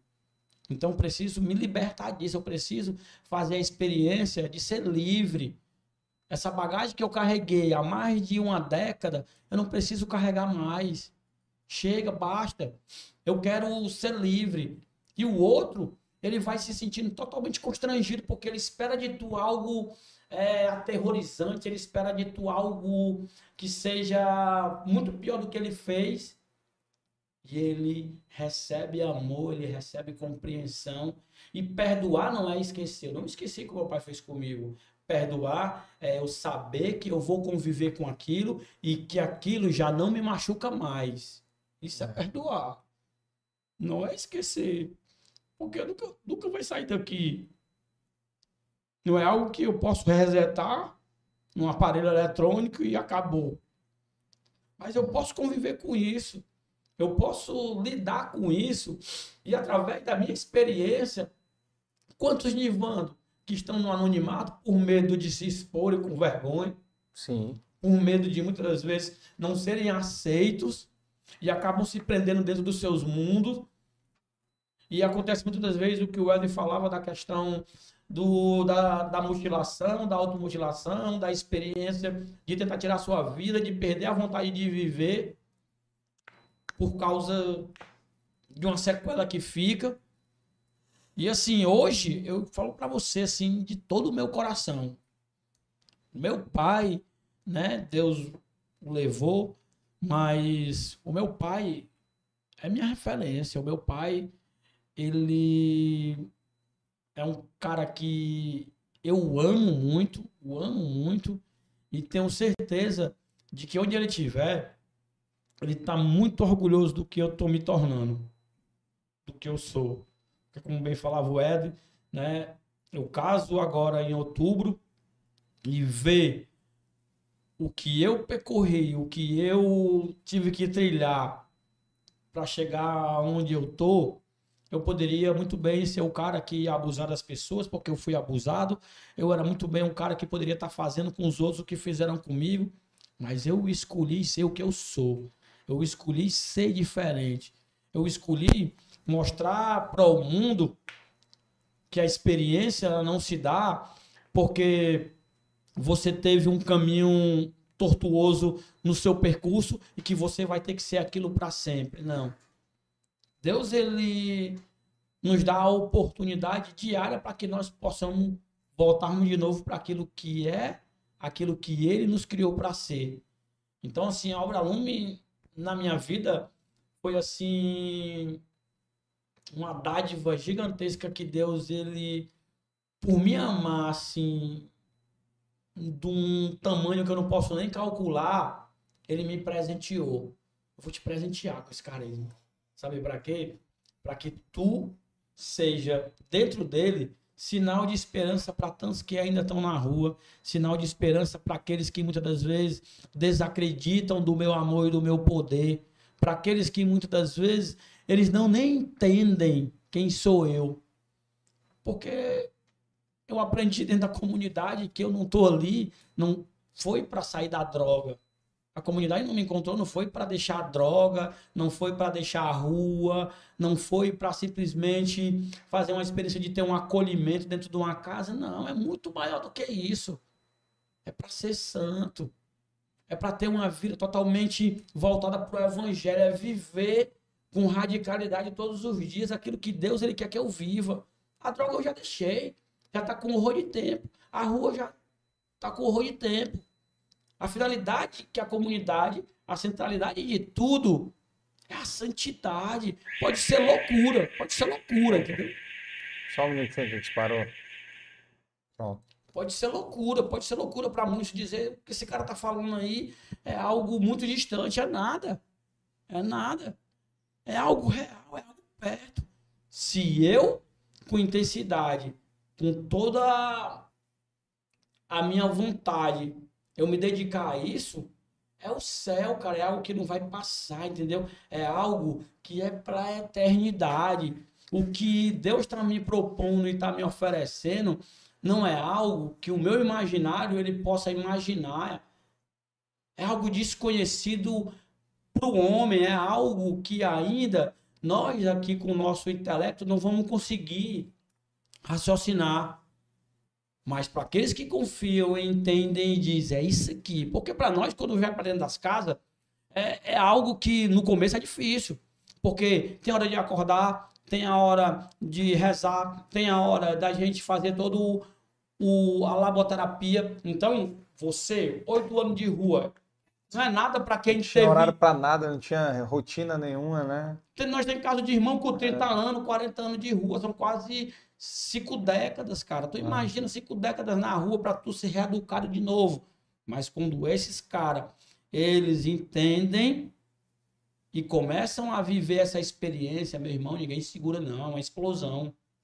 Porque tu imagina pessoas que estavam naquela condição e que hoje eles estão cuidando de outras e de outras e de outras. Eu moro dentro de uma casa, que é a escola missionária, dentro do condomínio espiritual lá do céu, aonde, homem, são vários irmãos que terminam a experiência do acolhimento de nove meses e esses irmãos, eles estão com sangue no olho, dispostos a fazer, sabe o quê? Serem formados missionários para assumirem responsabilidade de outros irmãos, de outras vidas. Eles vão cuidar delas. Eles vão cuidar. Aí tu imagina um cara com 20 anos de rua, com 15 anos de rua. Tu chega das nossas casas, quem é aqui o irmão que é responsável por essa casa? A equipe de coordenação, como a gente chama. O cara vai dizer eu, eu, eu. E quem são eles? São ex-irmãos que estavam lá em condição de rua e que hoje estão cuidando de outros. Assim também como na área feminina. Isso aí é algo assim tão extraordinário, porque se as pessoas elas olham e dizem assim, não tinha jeito, ah, não valia a pena investir, ah, esses caras vão perder tempo com essa galera, essa galera não quer nada, essa galera quer tudo, mano. A galera só precisava, sabe de quê? De serem amada, é o que ele falava. A violência é o grito daqueles que não são amados. São Francisco já dizia: os difíceis são difíceis porque não se sentem amados.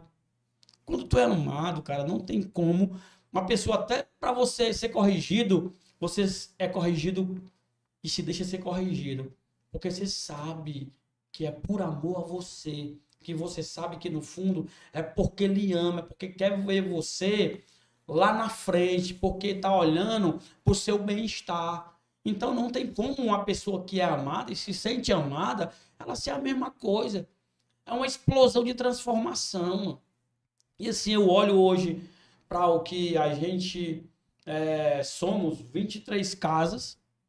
Eu vi a primeira nascer, que foi a Casa São Francisco. Quando eu olho para trás e eu vejo logo essa imensidão de Deus, que não é projeto humano, não é vontade humana. Deus, é Ele que quer, entendeu? É Ele, porque a obra é dele. Então, se é dele, nós estamos por Ele e para Ele. Nós somos só o serviçal do Senhor. É o que nós somos. Para poder fazer o quê? A coisa acontecer. Um Deus de uma imensidão tão grande que precisa de míseros pequenos homens, pecadores, que muitas das vezes temos medo, que muitas das vezes não sabemos se aquilo vai ser algo que vai dar certo com, a, com o nosso raciocínio humano. Porque eu fico pensando, às vezes eu olho para ele, eu fico pensando, cara, como é que a cabeça desse cara fica? É 23 casas. É 23 casas. E, como ele falou, vários outros bispos querendo que nós vá para dioceses onde eles estão locados. Aí você fica imaginando. Hoje o nosso custo é altíssimo para sustentar tudo isso. E muitas vezes as pessoas elas acham. E aqui nós estamos falando de. Não, não se trata de valores, não se trata de finança, porque uma vida não tem valor. Com certeza. A gente está falando aqui é de que é de inclusão, não é de exclusão, é de incluir, é fazer o outro se sentir incluso. Tu faz parte, cara, tu é família. Como bem a gente fala, fala muito dentro da comunidade. Não somos clínica de recuperação, não somos comunidade terapêutica, somos casa de acolhimento, somos família, meu irmão. Se sinta família.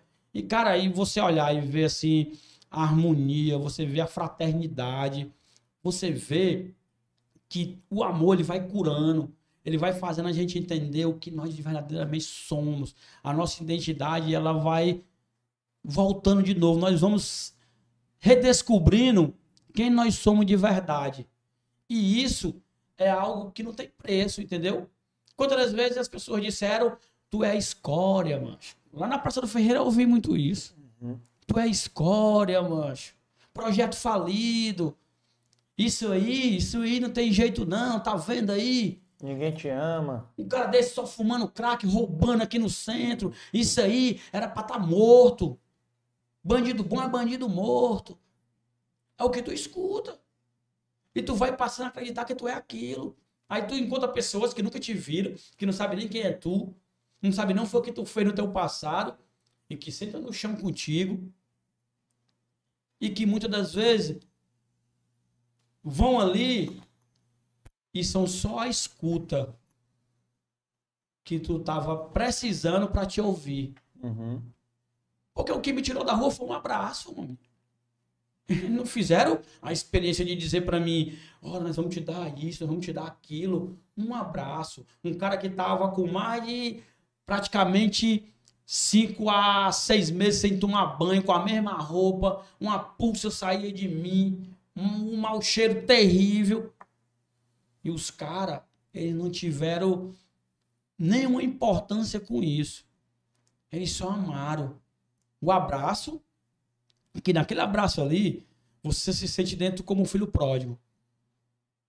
Que o pai não se importou se ele gastou, o pai não se importou se ele pegou o que era de direito dele, que ele achava, da herança, esbanjou no mundo o pai todo dia só ficava ali, ó.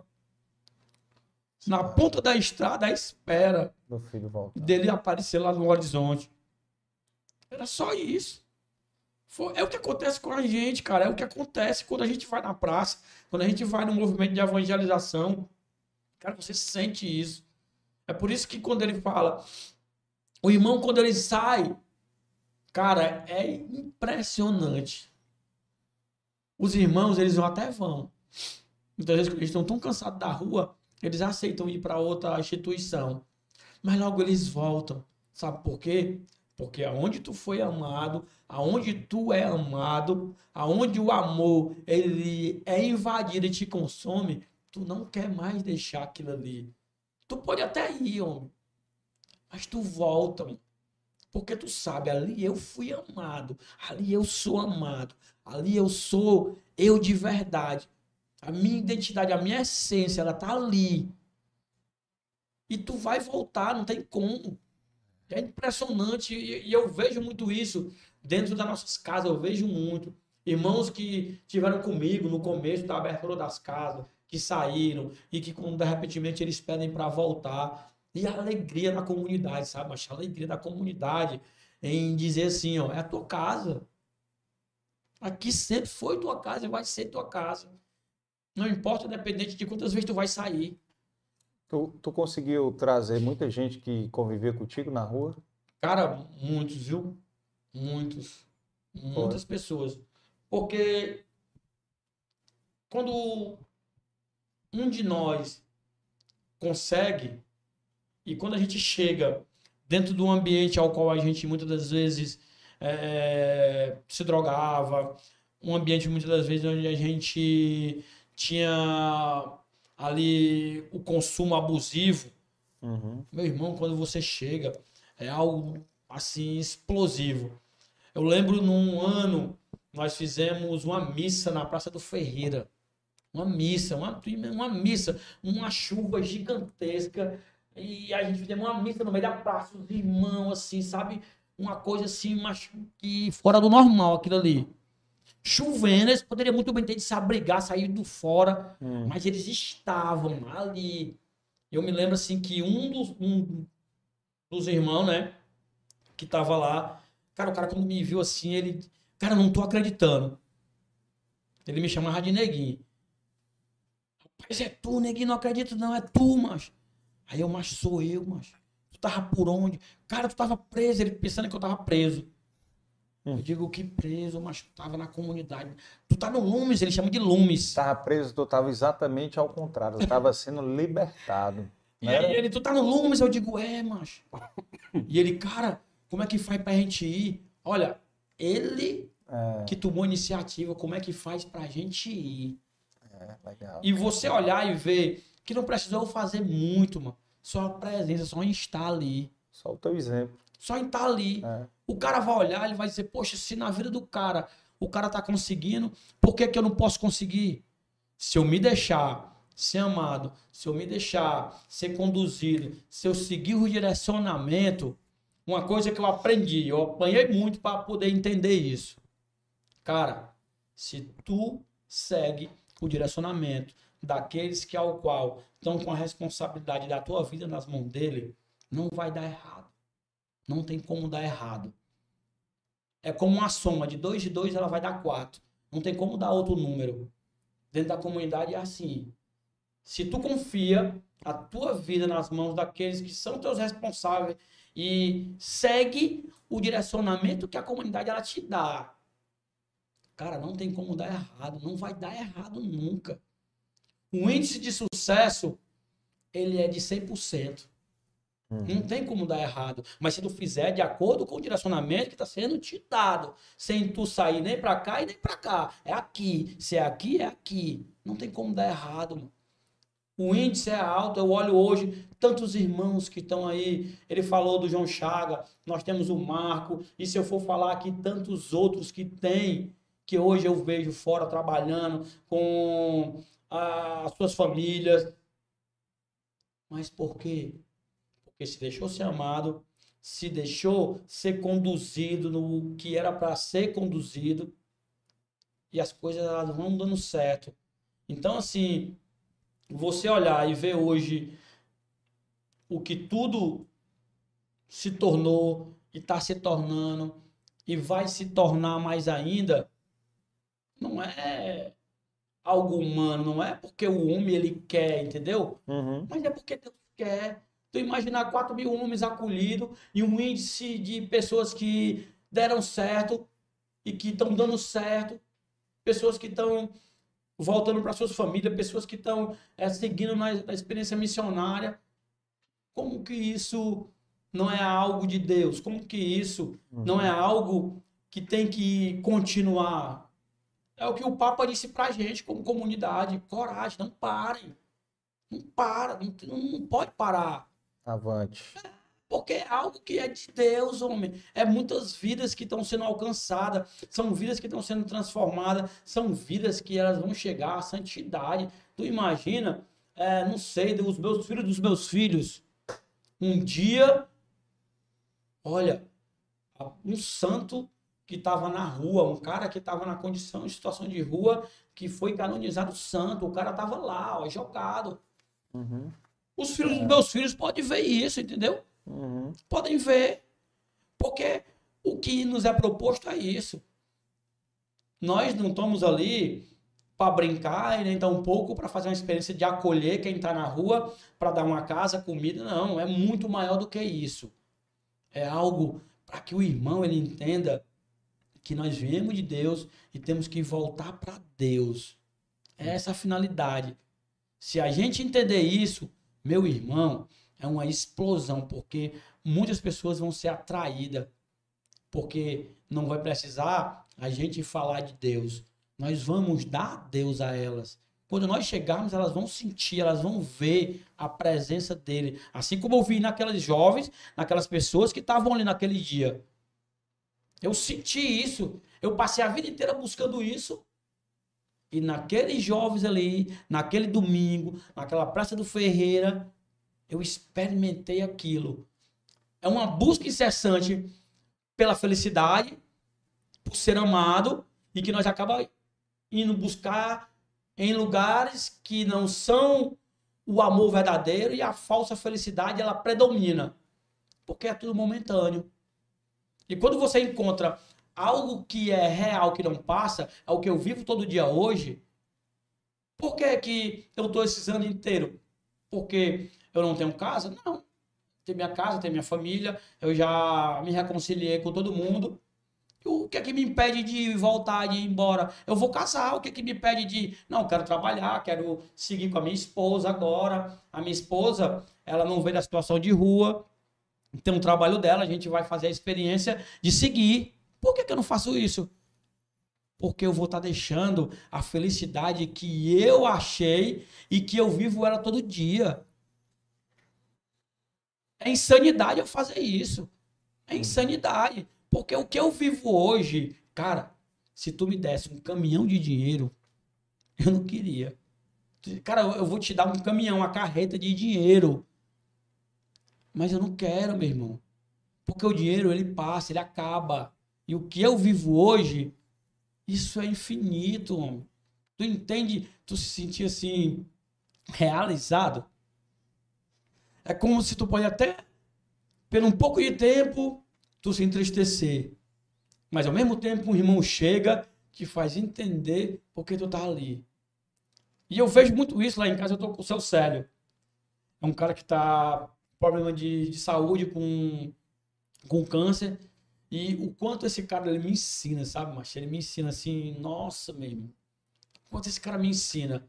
Quando eu tô lá sentado com ele, quando é, eu tiro uma brincadeira com ele, quando ele brinca comigo, o quanto esse cara me ensina, o quanto ali renova todo dia o porquê eu estou em comunidade ainda.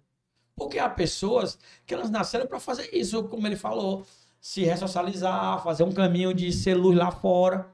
Mas há outras que nasceram para estar dentro. Mano. Há outras que Deus quis assim. Eu não quero que tu simplesmente faça esse percurso e vá. Eu quero que tu continue. Uhum. É para isso que eu quero tu aqui. Para que tu entenda que os teus filhos, eles vão respirar o que tu respirou esses anos inteiros com eles que a tua família vai respirar o que tu vem respirando esses anos todos com carisma. Porque tu se vai, tu vai envelhecer. E os teus ali vai dar continuidade no teu legado. É para isso. Eu quero que os meus filhos eles entendam isso. Eles saibam que lá o pobre, que o irmão que está na rua, ele foi um dia como o pai deles e que eles têm o quê? Eu costumo muito dizer isso comigo mesmo. Eu tenho uma dívida com quem está na rua ainda. Eu tenho uma dívida. Porque se eu conseguir, eu tenho que fazer com que todos eles também consigam. Eu tenho uma dívida com quem está lá. Eu não posso parar e sentir assim, acomodado em dizer: pronto, cheguei, basta. Eu consegui todos os meus objetivos. Não, nunca. Enquanto tiver um irmão em situação de rua, eu tenho que estar ali de prontidão e dizer para ele, meu irmão, teu lugar não é aí. Tu não nasceu para estar aí. Tu nasceu para algo maior. A tua vida é preciosa. Sabe por quê? Porque o que Deus ele quer fazer contigo é algo extraordinário. Que através da tua vida, o senhorio dele, o amor, a misericórdia dele vai ser assim esbanjada para o mundo que o mundo vai dizer que nós temos um Deus, ele vai poder palpar. Porque quando tocar em mim, quando tocar em tu, que um dia éramos um projeto falido, como as pessoas falavam, como diziam pra gente que nós não íamos conseguir, tá aqui nós. Um dia um padre falou para mim assim, Nivanda, nunca deixe ninguém dizer para você que você não vai conseguir. Se as pessoas falar para você isso, olhe nos olhos dela e diga, eu vou tentar. Se eu errar, eu aprendo. E se eu acertar, eu volto e te ensino. E vá na frente, filho. Bacana, cara. Assim, é, é emocionante. E, e Nivanda, assim, eu falei pro, pro Juan e pra Larissa, que estão aqui, tra, trabalham aqui comigo aqui, eu disse, rapaz, se preparem. Mas na hora que tu começou a falar, tomaram um susto. Tomaram um susto ele diz, rapaz, vocês vão ouvir uma história que você não ouve todo dia. Porque a gente fica num ciclo, né? Que a gente é com depoimentos como o seu e como eu tive outros episódios aqui certo? Com casos diferentes, mas são depoimentos como o seu que fazem me mudar, fazer eu mudar é, a definição da palavra problema, certo? É, na vida a gente tem como empresário, como, como marido, como mulher, nós temos muitos obstáculos. E eu aprendi isso também com um, nosso episódio 5 ou 6, que foi o, o Regis Feitosa, que é um cara que tem conhecido aqui, que tem um, um problema congênito no sangue, que facilita o desenvolvimento de células cancerígenas. E ele tem, ele tinha três filhos, dois já morreram com câncer. E a terceira está em tratamento de câncer. Entendeu? E um cara desse ainda ter ânimo de viver, né? É muito Deus no coração dele agindo, porque muita força, né? Porque perder um filho já, já vai, é, digamos, contra a lei natural, né? É, um pai enterrar um filho é uma coisa assim, deve ser uma dor que só sabe quem, quem passa, né?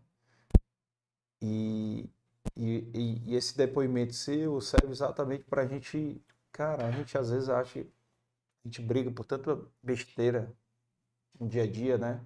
No trânsito, entendeu? Tem tanta coisa mais importante na vida para você dar valor. O nome do podcast, né? Com a história como você, sua, né? E a sua história também, que é construir, fazer com que existam dezenas, centenas, né, de Nirvana aí aparecendo, surgindo, né? Pô, são histórias que a gente dá valor, pessoas assim, né?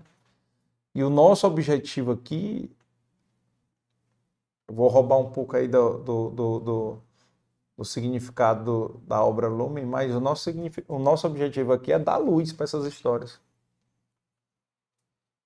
entendeu? É dar luz para histórias como vocês, histórias como a obra Lumen, né, para que possa ser sirva, que é o principal objetivo do podcast aqui, é que isso sirva de inspiração para quem está assistindo, ouvindo a gente. Né? Histórias como as de vocês sirvam, né, a pessoa pô, poder dedicar. Eu sou um que depois vou te procurar para ver o que, que eu posso também ajudar lá. Curso, na área de administração, que é a minha formação, empreendedorismo, né? Curso de empreendedorismo, fazer um curso de empreendedorismo, né? Em, em alguns, algumas comunidades. Então, assim, é, é fundamental a gente, porque dessa vida a gente não leva nada, né? E o que a gente deixa é o que você quer deixar para seus filhos, né? É o legado, né? Você quer deixar o exemplo, né? Seus filhos. Né? E é uma coisa. É, filhos que nem tem ainda, né? Que nem tem ainda, que vai ter, por sinal, é, separa duas canecas aí, porque ser já uma. Vai ser o meu presente de casamento dele, uma caneca nossa aqui para ele lembrar do podcast. Levar para casa. E.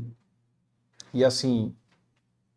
É, eu fico feliz de poder contar essas histórias aqui de poder impactar, se a, a, sua história inspirar uma pessoa através aqui do podcast, nós já atingimos o objetivo, que é inspirar pessoas. Se vai ser uma, centena, dezena de pessoas, para mim interessa inspirar alguém, esse, esse alguém replicar essa, essa história aí já, já valeu a pena, entendeu?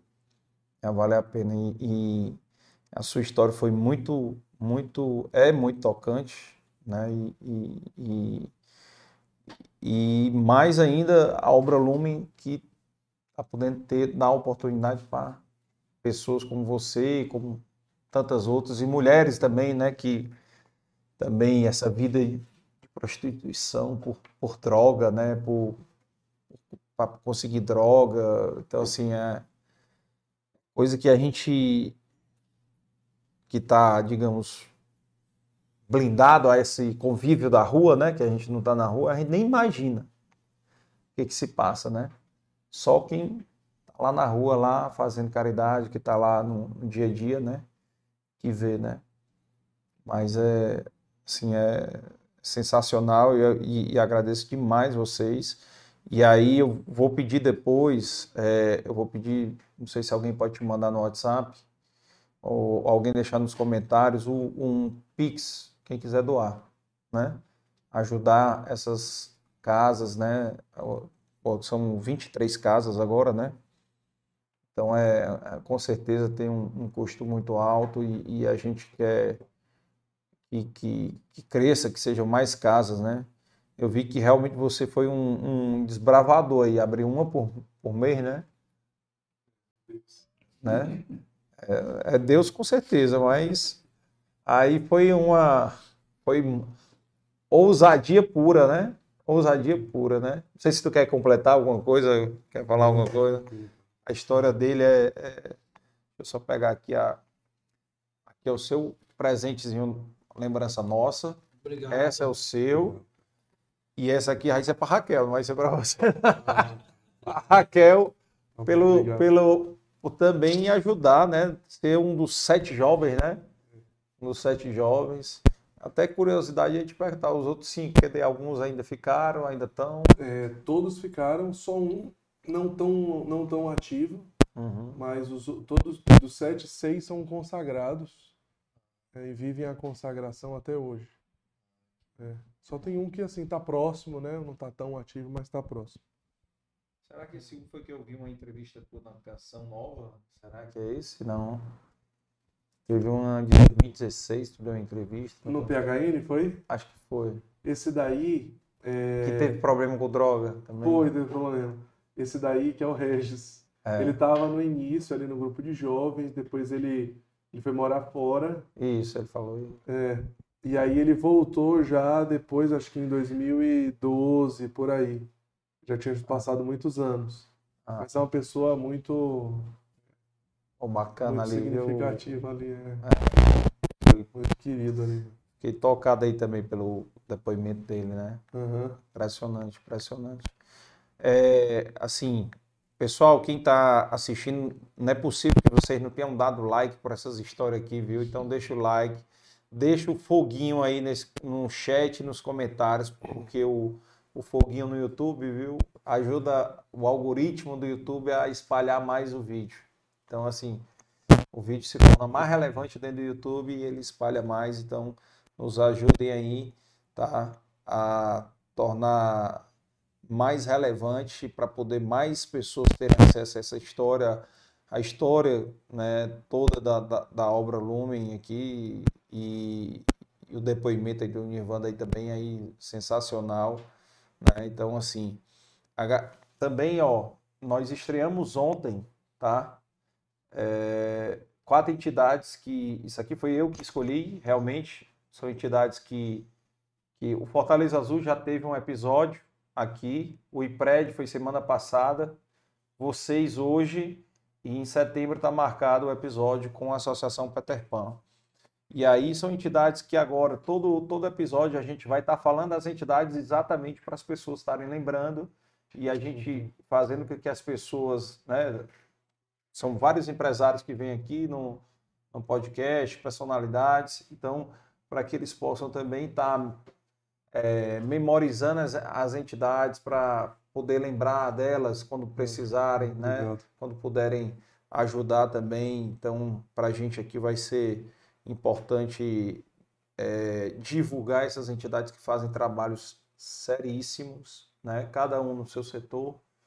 Né? Então, assim, é, Peter Pan e Pred eu conheci na minha época de IAGE, quando eu fui presidente da AGE em 2011. Então, assim, trabalho, tudo que envolve criança, para mim, me comove. Né? Eu, como pai de dois filhos, né? então, dois filhos adolescentes hoje, 15 anos e 13 anos, mas me comove demais. Então, o que eu puder fazer para ajudar, vou fazer. Né? E, e, o que a gente, o que vocês também tiverem de eventos, divulga aqui com a gente, manda para a gente, a gente divulga, tá? Então agradeço demais aí a presença de vocês e, e agradecendo aqui ao, aos patrocinadores, né? O Amarelo Saúde Mental, Café Vitória, a, o Sistema FIEC, a Federação das Indústrias do Estado do Ceará, a BS Par, né, que nos apoia aqui, Biscoitos Brié, o La Maison em Casa, Inove Comunicação, Inova Contabilidade. Lembrando aqui que é podcast é uma, uma produção Dei Valor Produções, é mais assessoria em eventos.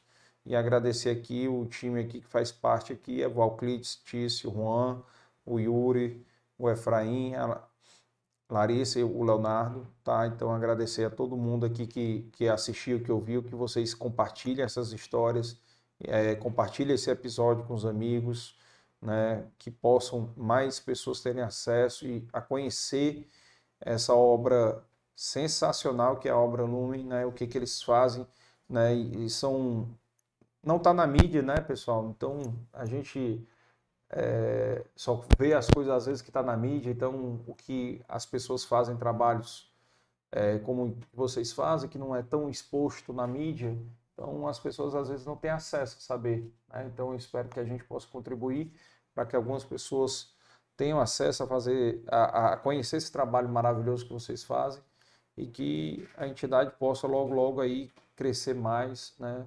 Atender mais gente, você salvar, digamos, salvar é, mais irmãos, né? Que, que, que estão aí, não, irmãos nossos, né? De todos nós, mas que você conhece na pele, sentiu na pele o que, é que eles passam no, na rua com as drogas, né? E então, para a gente aqui vai ser um, um prazer enorme de ajudar vocês a que esse trabalho aí, o pouquinho que a gente puder ajudar, a gente vai estar feliz, tá? E já também já pedindo aí novamente, pessoal, sigam aí, o episódio vai estar disponível amanhã no Spotify. Quem estiver assistindo depois ou está assistindo ao vivo, pode bater foto, posta, marca a gente aí para a gente repostar vocês, tá? Foi um prazer enorme aqui conversar um pouco com você. Quero porque esse trabalho sensacional. Parabéns para você, para Raquel, para os conselheiros, né, todos que fazem parte aí, né, que doam, né, para Tia Mel. tia Mel, não sei se ainda tá, Tia Mel. Aí ela botou aqui as risadas. Deixa eu só ver aqui o chat. Ah, minha, minha cunhada aqui, louvado seja Deus pelo sim ao seu serviço a Deus. Botou aqui a Mel, a salvação é uma via de mão dupla. Ao encontrarmos o abandonado, somos nós os mais alcançados. Exatamente. Ivna, Ivanda é uma alma tão amada por Deus que tanto nos evangeliza. Obrigada por sua vida e testemunho, meu irmão. Camila Correia, Laiana, Deus seja louvado. Inês Helena. A Ivna botou o arroba ó, Lumen Ser Feliz e Obra Lumen, né? São os dois, né? Então Isso. sigam os dois Instagrams, que está aí na descrição do vídeo também, né? Então, para a gente é um, foi um prazer, obrigado demais e vocês aí o seu sua palavra aí, o que que você... Não, a gente que agradece, Carlos, né? Assim, um abraço aí em todos os, os seguidores, né? Assim, uma grande alegria mesmo, assim, poder é. receber cada um, né? Aqueles que quiserem conhecer os grupos, né? Que quiserem conhecer os centros sociais, as casas, vai ser uma grande alegria. Então, esse, o contato acho que pode ficar através realmente do Instagram, lá do arroba Abralume, arroba Lumen Ser Feliz no direct. A gente pode, pode conversar mais. Né? Muito é. obrigado aí. Deus abençoe nessa, toda essa iniciativa aí do, de vocês. Amém, a nós, a nós. E, e as pessoas podem doar não só dinheiro, né? Doar serviço, né? Podem Sim. ajudar o que quem tiver quem quiser ajudar, até por, como propósito, né? Para preenchimento, às vezes, eh, se sentir, é, ajudar o próximo, né? Então, procurem lá pelo, pelo Instagram, né? Exatamente. Que vocês podem se informar, né? E você, Ivan, tem alguma coisa queira Não, falar? Agradecer mesmo aí a visibilidade, né? Agradecer pelo espaço, pela inclusão, né?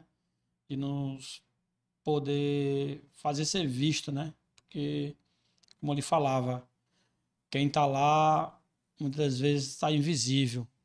E isso é uma realidade que a gente não pode fechar os olhos.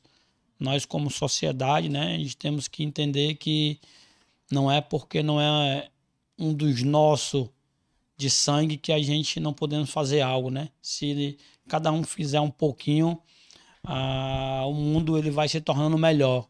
Vai ficando diferente, né?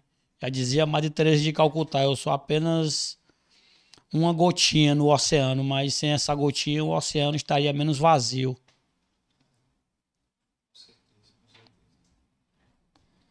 Paz, é reflexivo. O episódio de hoje é bem, né, o que que a gente tá fazendo, né, para ajudar o outro, né? Bacana, bacana. Obrigado demais aí por vocês terem vindo. Obrigado demais e o que a gente puder ajudar a divulgar, viu, ações de vocês, pode mandar para a gente que a gente joga no nosso Instagram, que alguma ação que vocês tiverem, a gente vai ajudar a divulgar e falar aqui nos episódios também. Eu vou falar à medida do possível, a gente vai falando também. E a vocês que estão assistindo aí, compartilha, caminha nos grupos, segue, dá o like e deixa o comentário aí o que, que vocês acharam, tá? E até o próximo episódio. Um abraço a todos.